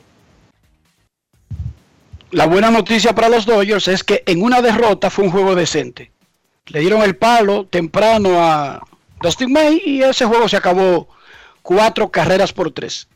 Yo creo que la, la nota, la, preocupación de los Dodgers, Enrique, con relación a ese juego, es ver lo que pasa con Mookie Betts, que recibió un pelotazo en el antebrazo ayer. No parece que se trate de fractura, pero eh, decía Dave Roberts que él piensa que va a haber algo de inflamación y habrá que ver si Betts está disponible para jugar hoy y también cuál va a ser su disponibilidad, por lo menos en los próximos días. Ese es el miedo. ¿Qué más, señor Cabral, antes de recibir un par de llamadas del público? Bueno, el, mira, hay algunas cosas interesantes de la actividad de hoy. Por ejemplo, Shohei Otani regresa al montículo. Pero no va a batear. No va a batear hoy. Esa fue una serie que comenzó ayer entre Anaheim y Texas, pero Otani hoy estará en el box contra los vigilantes y no estará en la alineación, no bateará. O sea que lo van a mantener solo, vamos a ver hasta dónde puede llegar como lanzador en el partido. Carlos Rodón va a tener su primera salida desde el no-hitter de la semana pasada y lo hará precisamente contra el equipo de Cleveland. En este caso estarán jugando en Cleveland. Así que vamos a ver cómo se presenta el zurdo. Eh, hay una serie de dos juegos interesantes que comienza hoy, que es Bravos y Yankees, así como hablamos de verdad los equipos que han sorprendido porque contra pronósticos han comenzado muy bien los Yankees con 5 y 10, hablamos bastante de su situación ayer, en un inicio muy pobre. Los Bravos de Atlanta muy por debajo de las expectativas con 7 y 9. Ciertamente han tenido algunas lesiones, su picheo no está completo, pero uno como que no pensaba que a estas alturas los Bravos iban a estar eh, con 7 y 9. Y eh, lo peor es que, así como los Dodgers no saben si van a tener a Mookie Betts en la alineación hoy, es muy probable que Atlanta no tenga a Ronald Acuña, que salió lastimado problema en el abdomen el domingo y está día a día. Ahí van a tirar Charlie Morton y Jamison Tyon. Y hablando de los calientes Medias Rojas de Boston, a partir de hoy reciben a los Blue Jays de Toronto. Y para mí, esa, es una serie eh, muy interesante. Toronto es mucho mejor equipo, pensamos, de lo que ha enseñado hasta ahora. Y además de eso, hay un buen enfrentamiento hoy entre, se podría decir que los haces de esos equipos, un Jin Ryu por el equipo de Toronto y Eduardo Rodríguez por los Medias Rojas. Así que bastante, eh, eh, también debo decir que va a tirar Corbin Burns hoy, el estelar de Milwaukee, con sus 30 ponches sin bases por bolas en las primeras salidas de la temporada. Burns lanza esta noche y vamos a ver cómo le va. Así que en esta actividad completa del martes, creo que hay bastante atractivo en esos enfrentamientos. Eh, los Mets van a estar en Wrigley Field también en un partido que estará en ESPN hoy, muchachos. ¿Ustedes ven algún manager perdiendo su trabajo temprano en la temporada, Dionisio, Kevin? Primero Dionisio. No, realmente no. Muy temprano todavía.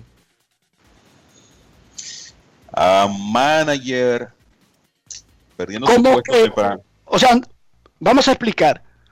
Comenzar con un mal récord no necesariamente es un indicio de tener el agua caliente, pero venir como con un segundo chance y comenzar mal no es una buena combinación. ¿Hay algún manager en ese tipo de situación? De que ya estuviera en salmuera anteriormente y como que le hayan pasado una y como que se junte eso con un mal arranque? Particularmente yo no veo casos. Eh, en este momento. O sea, los equipos que... Dave Martínez, Enrique. No. Quizá. Pero eh, imagínate, Dave Martínez fue campeón hace un par de años y, ese equipo está incompleto.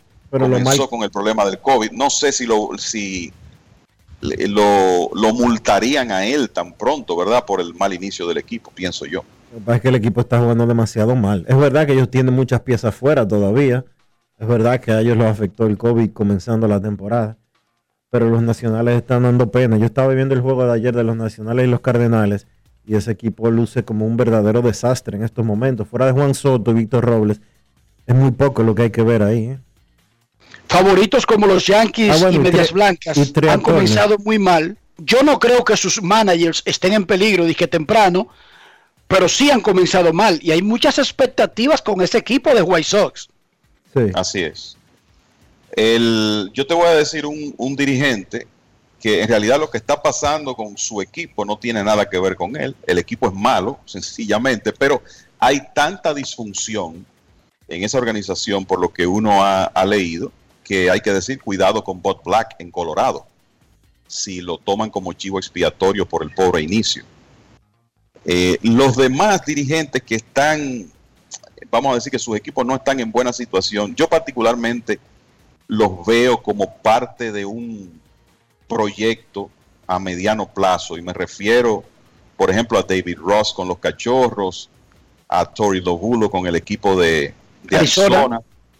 El- eh, quizá eh, es muy pronto, pero AJ Hinch en el caso de Detroit. Entonces son dirigentes que aunque sus equipos estén comenzando mal, pienso que no están en, en posición de perder sus puestos. eh, por eso. En Toronto están felices con Charlie Montoyo. Se sabe que ese equipo ha estado incompleto. Entonces, no sé, pero mira, el, caso de, de los Yankees, ¿cómo tú culpas a Aaron Boone de lo que, de lo que está pasando ahí eh, con los problemas de picheo que ese equipo ha tenido, por decisiones que no ha tomado Aaron Boone, hombres que no están bateando? O sea, el, el manager no es culpable de eso. Por eso, si yo fuera a pensar en, vamos a decir dos nombres, sería Bob Black y remoto que lo despidan en este momento, el otro sería Dave Martínez. Exacto. Yo traté de buscar y no encontré, de verdad, igual que ustedes. En serio. Traté de buscar a ese que esté en salmuera, como dicen en Herrera, que ya viniera como con una, con una señal hecha de que tiene que ser perfecto y haya comenzado mal. Eso generalmente termina rápido porque le da una excusa al que lo quería votar para votarlo. Pero resulta que los que están mal ahora mismo no son personas que venían en esa situación entrando a la temporada. Por lo tanto, estoy de acuerdo con ustedes. No encontré a nadie. Eso no quiere decir que antes de que se acabe el programa, o mañana o pasado mañana, voten a uno, porque esas son otras cuestiones. Pero para mí, en mi, en mi interpretación por arribita, no veo a nadie en peligro inmediato de que lo voten en abril. Ricky, los, los Astros deberían de estar tan mal. No, pero recuérdate que ellos han sufrido golpes psicológicos y golpes reales. Pierden a su caballo, Verlander, pero pierden al que quedó siendo el caballo por Verlander, a, Just, a, a Valdez. Sí. ¿Tú entiendes, Dionisio? Entonces, hay una razón genuina para que si ellos tienen un... Y Altuve un- tiene COVID un- ahora, ¿verdad? ¿Cómo? Altuve está fuera también por COVID. Altuve está fuera y no está bateando. Carlos Correa comenzó muy bien, pero no está produciendo. Ellos no están, Dionisio, eh, produciendo. Chequéate para que vea. Gurriel tiene un promedio altísimo, pero sin poder. Bueno, pero ya lo decía, un Ale- equipo- ya lo decía un Alex equipo Cora, que no hay poder este año. que las pelotas. Es un equipo que comenzó ganando 6 de 7 y después de ahí se ha desplomado. Entonces, Sí, porque se le acabaron los juegos con Oakland, recuérdate. sí, y, y- y- y no, eh, eh, muchachos, no es, no es Altuve que está afuera, es Altuve, Alex Bregman, Jordan Álvarez, Martín Maldonado. O sea, son cuatro regulares que los Astros no tienen ahora mismo disponibles por el tema de, del COVID. Maldonado incluso está analizando los juegos en Twitter mientras su equipo juega. Chequense eso todos los días. O sea, medio equipo, medio equipo fuera, eh, oye, por más profu- profundidad que tú tengas, así es difícil. En Grandes en los Deportes, queremos escucharte. No quiero llamada depresiva. No quiero llamada depresiva. clara. Llamada depresiva. No quiero a nadie que me sofoque la vida. 809-381-1025, grandes en los deportes por escándalo 102.5 FM. Minnesota no dio positivo ni antes de ayer ni ayer. Viajó anoche desde Anaheim, doble juego contra Oakland hoy. Y mañana el juego normal. Para completar ese, ese eh, de tres viajes, esa serie de tres entre mellizos y atléticos. Queremos escucharte. Buenas tardes. Hola, hola, hola. Sí, buenas tardes. Sí, eh, yo quiero hacer una pregunta. ¿Me escuchan? Le escuchamos. Sí, señor. Sí, eh, en el béisbol de Cuba, no viendo de la crisis que siempre ha tenido Cuba, eh, cuando dan un foul, esa pelota la devuelve los fanáticos, tiene que devolverla. Tienen que devolverla. Generalmente, déjame decirte que no es en Cuba, en los torneos que son aficionados, donde el fanático no paga una boleta, hay que devolver la pelota. En República Dominicana y donde sea. Los fanáticos no se quedan con los fouls de un evento de pequeñas ligas, de clase A, de doble A, de, la, del doble A del distrito, de una liga campesina. No se quedan los fanáticos con la pelota. Alguien va y la recupera, muchachos. Y la tendencia es que donde usted no paga una boleta, no puede quedarse con la pelota. En Cuba ellos le cobraban un peso cubano por ir a la liga, pero está claro que ellos tienen limitaciones para los utensilios que usan en la liga y, y está como fuerte de que se queden con la pelota los fanáticos. Queremos escucharte. Buenas tardes. Hola. Sí, buenas tardes, Enrique. Dionisio, Kevin. Polanquito, cuéntanos. Bien, bien. Eh, Enrique, mira, el domingo precisamente tenía yo el tema ese de la base robada y de otra estadística que también que está en peligro de extinción de, de la Grande Liga, que el triple. Ya cada día vemos menos bateadores de triple y menos jugadores que están robando base. Entonces, esas son ya dos estadísticas que fácilmente se ganarían con hasta, en el caso del triple, con cinco o menos y en la base robada ya cuando viera vamos a ver ganadores, vamos a decir como máximo 30. O sea, y antes ya que eso era un, un renglón que se ganaba 40, 50, 60 bases, el que quedaba líder. Entonces, Cero punto, oye, Polanquito, 0.14 triple. Se están pegando en grandes ligas por equipo, por juego. así mismo es. Mira, ayer, a mí me gusta jugar fantasy, un solo hit en mi alineación completa de 27-0 todos mis jugadores, de 27-1. Y fue el utility de los Dodgers, del Macari ese, que como de pena dio ese gira al final. Pero el bateo está muy pobre, muy pobre en Grande Liga. El OPS colectivo, que podría ser un, un número que retrate la ofensiva, ¿están de acuerdo, muchachos? Que si elegimos el OPS sería una figura representativa para ver más o menos la ofensiva de un equipo. El OPS colectivo de grandes ligas anda en 701. Para que tengan una muestra, el OPS promedio hasta comenzar esta temporada era entre 100, 740 para un jugador y para equipo entre 728 y 740. 701 es el OPS colectivo este año en grandes ligas. El año pasado fue 740, el anterior 758, 701 es pena que está dando la ofensiva. Pena. Colectivamente. Hay algunos fenómenos, pero esos no hacen, no le hacen mella a los números colectivos. Queremos escucharte. Buenas tardes. Hola, buenas. Buenas, Dionisio, ¿cómo tú estás? Yo estoy bien, gracias. Eh, dímelo a Enrique, que me busque los numeritos. Yo soy uno que llamaba siempre, que vieron a Camilo Doval que me diga a ver, porque cuando empezó el programa él dijo como dos, que tenía dos y cero.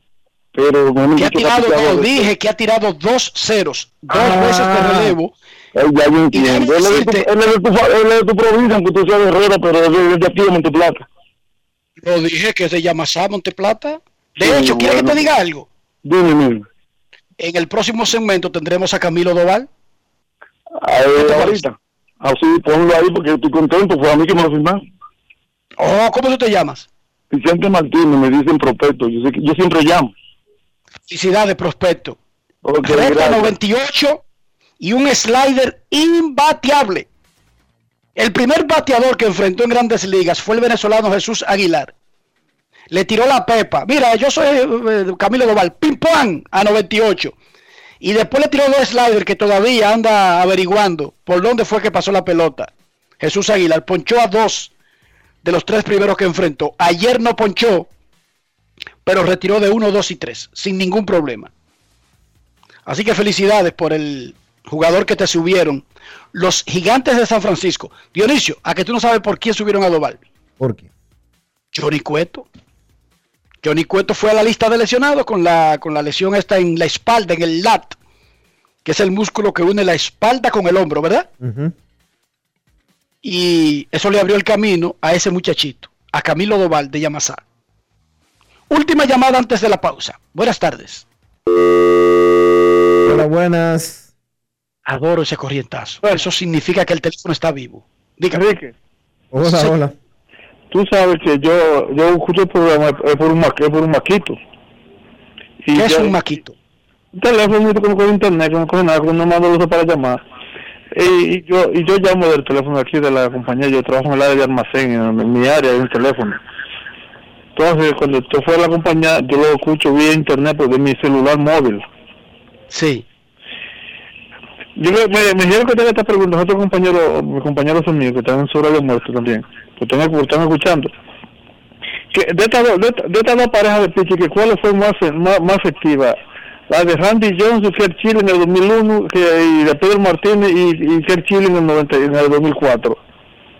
No la de Johnson y, y Chilling en el 2001. Eso yo, eso yo, le, eso yo le dije a eso yo le dije a ellos que para mí yo me yo me quedaba con Randy Jones y Kerr Chile, porque si yo de no hecho, Pedro Martínez y Kurt Schilling, dos grandes lanzadores, ya en el 2001 no estaban, ya en el 2004 no estaban tan dominantes como ellos mismos habían sido en el pasado reciente. Pero la pareja de Randy Johnson y Kurt Schilling estaba en el prime de sus carreras. Enrique, eh, si, si- si yo no me equivoco, creo que pucharon casi 800 hombres entre ellos dos en la temporada entera. Bueno, no tanto, pero más o menos por ahí. Gracias por llamar. Gracias por llamarnos. Hacemos una pausa y regresamos en breve. Grandes en los deportes. los deportes. Cada día es una oportunidad de probar algo nuevo. Atrévete a hacerlo y descubre el lado más rico y natural de todas tus recetas con avena americana. Avena 100% natural con la que podrás darle a todo tu día la energía y nutrición que tanto necesitas. Búscala ahora y empieza hoy mismo una vida más natural. Avena americana, 100% natural, 100% avena.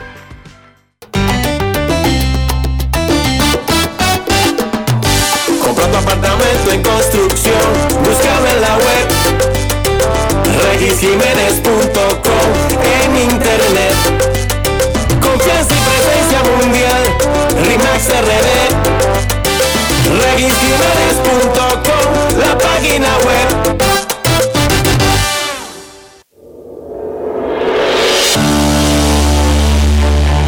Ha sido un año de retos. A distancia, pero empezamos. Docentes, familias, equipo. Trabajamos para mantener y elevar la educación dominicana. Y ahora, retornemos a las aulas de forma gradual y voluntaria. Y contamos contigo. Y conmigo. Y conmigo. Y conmigo. Y conmigo. Y conmigo. Y nosotros también. Porque en República Dominicana la educación no se detiene. Ministerio de Educación. Grandes en los deportes. los deportes.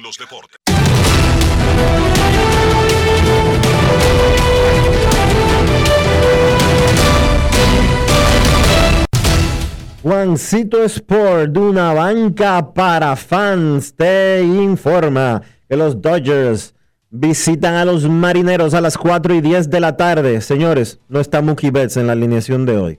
Fuera Mookie Betts de la alineación para el partido en el que Julio Urias se enfrenta a Marco González. Medias Blancas visitan a los indios a las 6 y 10.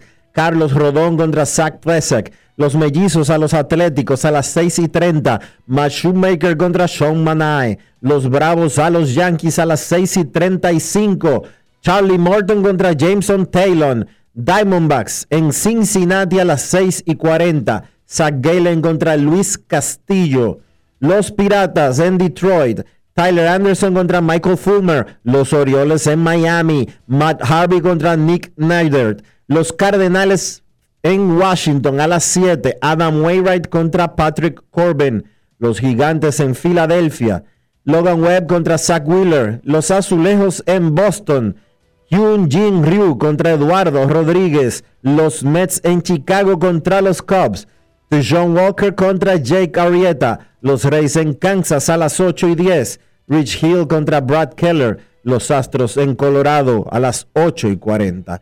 Luis García contra John Gray. Los Rangers en Anaheim a las 9 y 38. Jordan Lyles contra Shohei Otani. Los Mellizos en Oakland a las 10. José Berríos, José Berrío, Berríos, perdón, contra Jesús Luzardo. Y los Cerveceros en San Diego a las 10 y 10. Corbin Burns contra Chris Parak.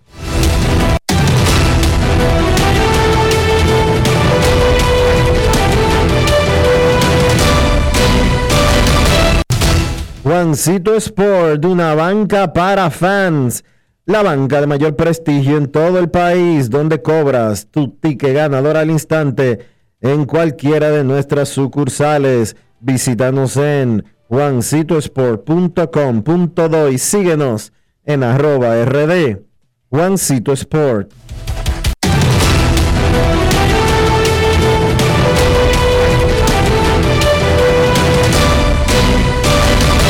Grandes en los deportes. En los deportes. Mookie Betts no está en el line de los Dodgers de Los Ángeles. Anoche recibió un pelotazo del dominicano Rafael Montero. Los Dodgers no juegan mañana y el jueves inician una serie de fin de semana contra San Diego en Los Ángeles. Lo que quiere decir, no juega hoy, independientemente de que se le sigan haciendo otros exámenes, pero digamos que no tuviera nada roto y es situación de día a día, descansaría dos días consecutivos con no jugar hoy y el descanso normal de mañana antes de estar en ese macho de pesos pesados contra San Diego en la casa. En el fin de semana debutó con los gigantes de San Francisco el derecho dominicano Camilo Doval, nativo de Yamasá, Monteplata. Es el dominicano número 2 del 2021 y el 815 de por vida. Ponchó a 2 y lanzó un 0 contra los Marlins en el fin de semana y anoche le tiró un 0 a los Phillies de Filadelfia. Recta 98 millas por hora y un slider endemoniado. Esto fue lo que dijo Camilo Doval luego de su debut en las ligas mayores. Grandes en los deportes. En los deportes. Primeramente te quiero felicitar por el debut y quiero preguntarte cómo fue que pudiste mantenerte tranquilo en una situación tan complicada como la que entraste en el séptimo inning. Oh, estaba todo el tiempo enfocado a parar con el queche, hacer lo que siempre ha hecho, enfocado. Siempre estaba como emocionado por pichar. Digo, bueno, vamos a estar enfocados y a parar con el queche, tirar la pelota cerca de la zona, que pase lo que va a pasar. ¿De qué es lo que te vas a recordar más en tu debut? Y si puedes explicar cómo fue el ambiente cuando llegaste al dugout después de que terminaste tu inning. Oh, eso fue una emoción grande, ¿me entiendes? Me sentí feliz, como me saludó, me saludó todo el mundo y como me abrazaron y dije, bueno, gracias a Dios primeramente por la oportunidad y gracias a la compa a los gigantes por la oportunidad de tenerme confianza. Y... ¿Alguien uh, te dio algún consejo antes de que entraras al juego? Casi todo, Wandy Peralta, Alin García, Cueto, me dijeron que tranquilo, que eso es un jueguito igualito que, que Pin Training, que como piché Pin Training, que lo haga igual. Traté de llevarme de ellos y lo hice igualito. ¿Guardaste algo del juego, una pelota, la tarjeta de alineación? La tarjeta, sí. Dice que cuando ponchaste a Aguilar, Aguilar dijo algo, pero por la televisión no se alcanzó a escuchar lo que dijo. Este, ¿Puedes o es aceptable que si tú alcanzaste a escuchar lo que él dijo, si puedes decirlo? Ay, yo escuché que él dijo como que fuck.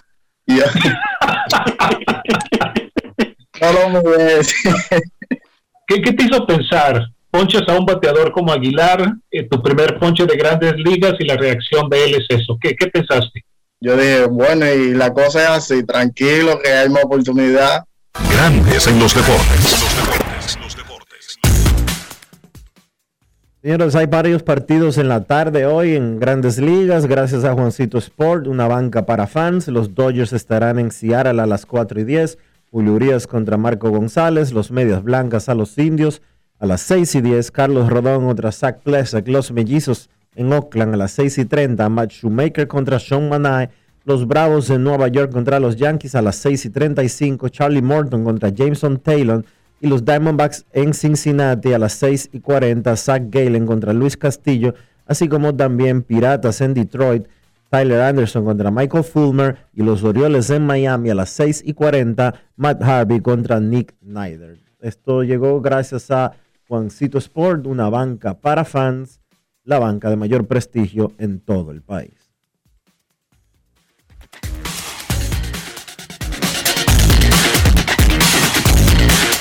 Grandes en los deportes. los deportes. En Banreservas celebramos ocho décadas como el primer banco dominicano con una trayectoria que ha seguido apoyando a los que se han atrevido a innovar, a los que sostienen nuestro turismo, a los que construyen, a los que creen, a los que se superan, a los que siembran futuro. 80 años apoyando la voluntad de todos. Banreservas, el banco de todos los dominicanos. Cada día es una oportunidad de probar algo nuevo. Atrévete a hacerlo y descubre el lado más rico y natural de todas tus recetas con avena americana. Avena 100% natural con la que podrás darle a todo tu día la energía y nutrición que tanto necesitas. Búscala ahora y empieza hoy mismo una vida más natural. Avena americana, 100% natural, 100% avena.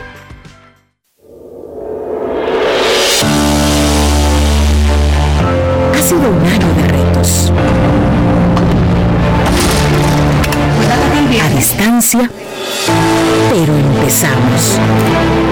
Docentes, familias, equipo. Trabajamos para mantener y elevar la educación dominicana. Y ahora, retornemos a las aulas de forma gradual y voluntaria.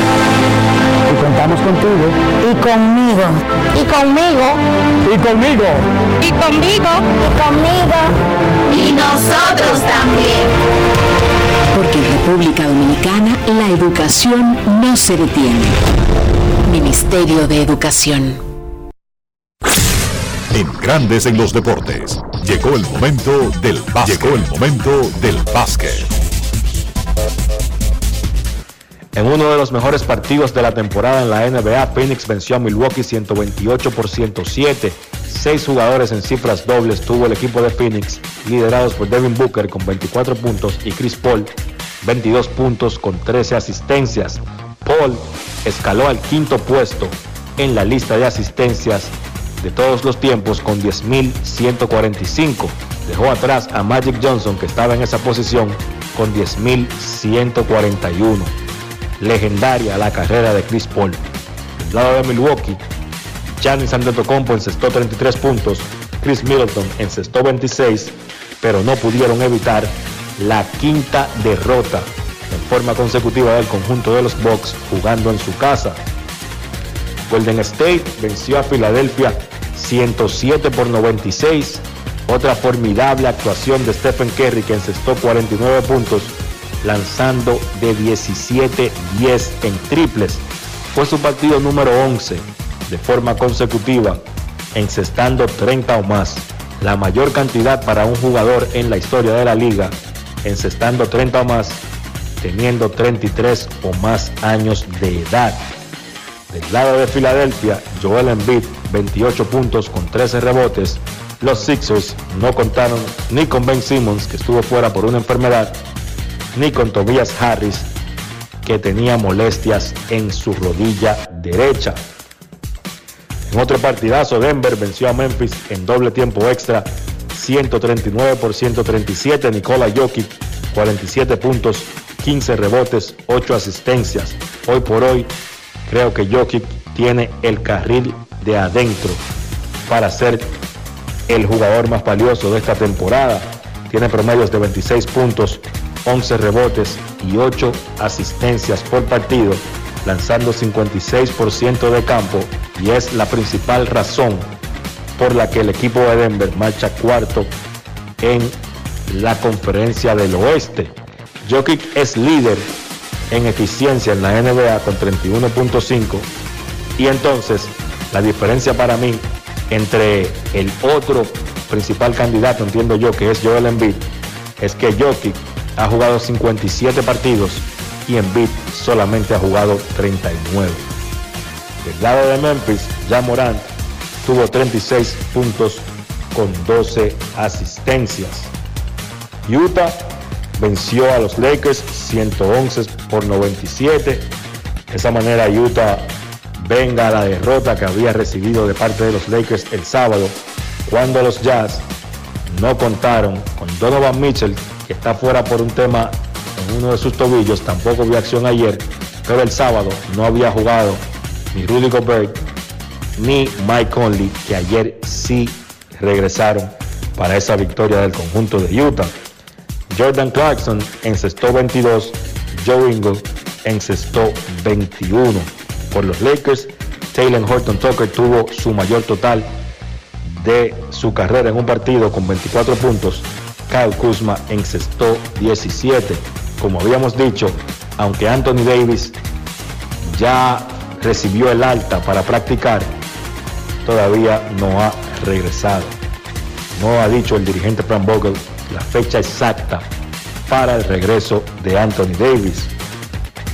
Chicago venció a Boston 102 por 96. Nikola Vucevic 29 puntos con 9 rebotes. Y eso es lo que yo digo del equipo de Boston. Ellos no me han demostrado consistencia esta temporada. Fíjense como el sábado ellos vencen a Golden State y ayer entonces pierden de un equipo de Chicago jugando como local en el Boston Garden y los Bulls sin tener a su principal jugador, Zach Lavin, en cancha. Entonces por Boston, Jalen Brown 23 puntos, Jason Tatum tuvo un triple doble con 14 puntos, 13 rebotes y 10 asistencias, pero lanzó solamente de 17-3 de campo. Noticias interesantes de la NBA. Jugadores de la semana pasada en la conferencia del Este, Julius Randle fue escogido para este galardón. Tuvo promedios de 35 puntos, 8 rebotes, 6 asistencias y guió a los Knicks a un récord de 4 y 0 la pasada semana. En la conferencia del oeste, quien más que Stephen Curry, con promedios de 43 puntos, 5 rebotes, 5 asistencias, guiando a los Warriors a récord de 3 y 1. La Melo Ball recibió el alta para practicar y se espera que retorne pronto para el equipo de Charlotte. Recuerden que Ball había recibido una fractura en su muñeca derecha y se temía que podía perderse el resto de la temporada, pero la noticia es que su muñeca se ha rehabilitado, él va a empezar a practicar y debe regresar pronto con los Hornets. Partidos interesantes para hoy. Brooklyn sin Kevin Durant y sin James Harden visitará al equipo de New Orleans. Charlotte visita a los Knicks y los Clippers visitan a Portland. Esto ha sido todo por hoy en el baloncesto. Carlos de los Santos para Grandes en los Deportes. Grandes en los Deportes.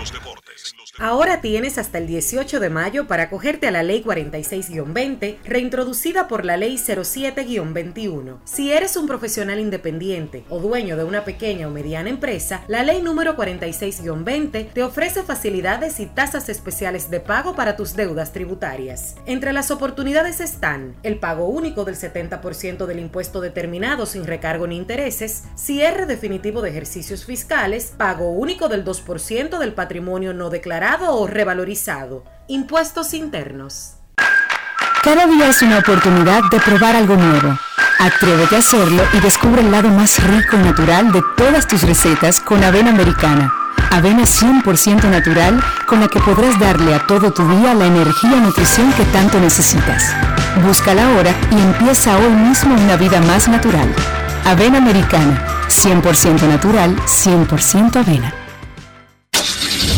Amigo conductor, se acabaron los problemas de mantenimiento y embellecimiento automotriz con los productos Lubristar. Dale brillo y vida a la pintura de tu vehículo con nuestra cera brilladora en spray. Para el interior y asientos tenemos brilladores y limpiadores a base de silicona líquida y en gel. También tenemos el spray Tire Shine para brillar los neumáticos y demás partes plásticas. Y para el mantenimiento en general, Lubristar también cuenta con aditivos para el combustible y el aceite del motor fluidos hidráulicos y de frenos. culan, penetrantes, espumas, limpiadoras y muchos más. Lubristar, productos de calidad internacional que cuidan tu vehículo y tu bolsillo también. Distribuye importadora Trébol.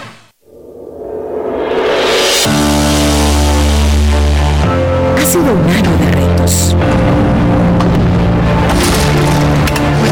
A distancia, pero empezamos. Docentes, familias, equipo. Trabajamos para mantener y elevar la educación dominicana. Y ahora, retornemos a las aulas de forma gradual y voluntaria. Y contamos contigo. Y conmigo. Y conmigo. Y conmigo. Y conmigo. Y conmigo. Y nosotros también. Porque en República Dominicana la educación no se detiene. Ministerio de Educación. Grandes en los deportes. los deportes. Señores, hemos llegado al final por hoy aquí en Grandes en los Deportes. Gracias a todos por acompañarnos. Feliz resto del día. Hasta mañana. Y hasta aquí, Grandes en los deportes. Con Enrique Rojas desde Estados Unidos, Kevin Cabral desde Santiago, Carlos José Lugo desde San Pedro de Macorís y Dionisio Solterida desde Santo Domingo. Grandes en los deportes. Regresará mañana a mediodía por Escándalo 102.5 FM.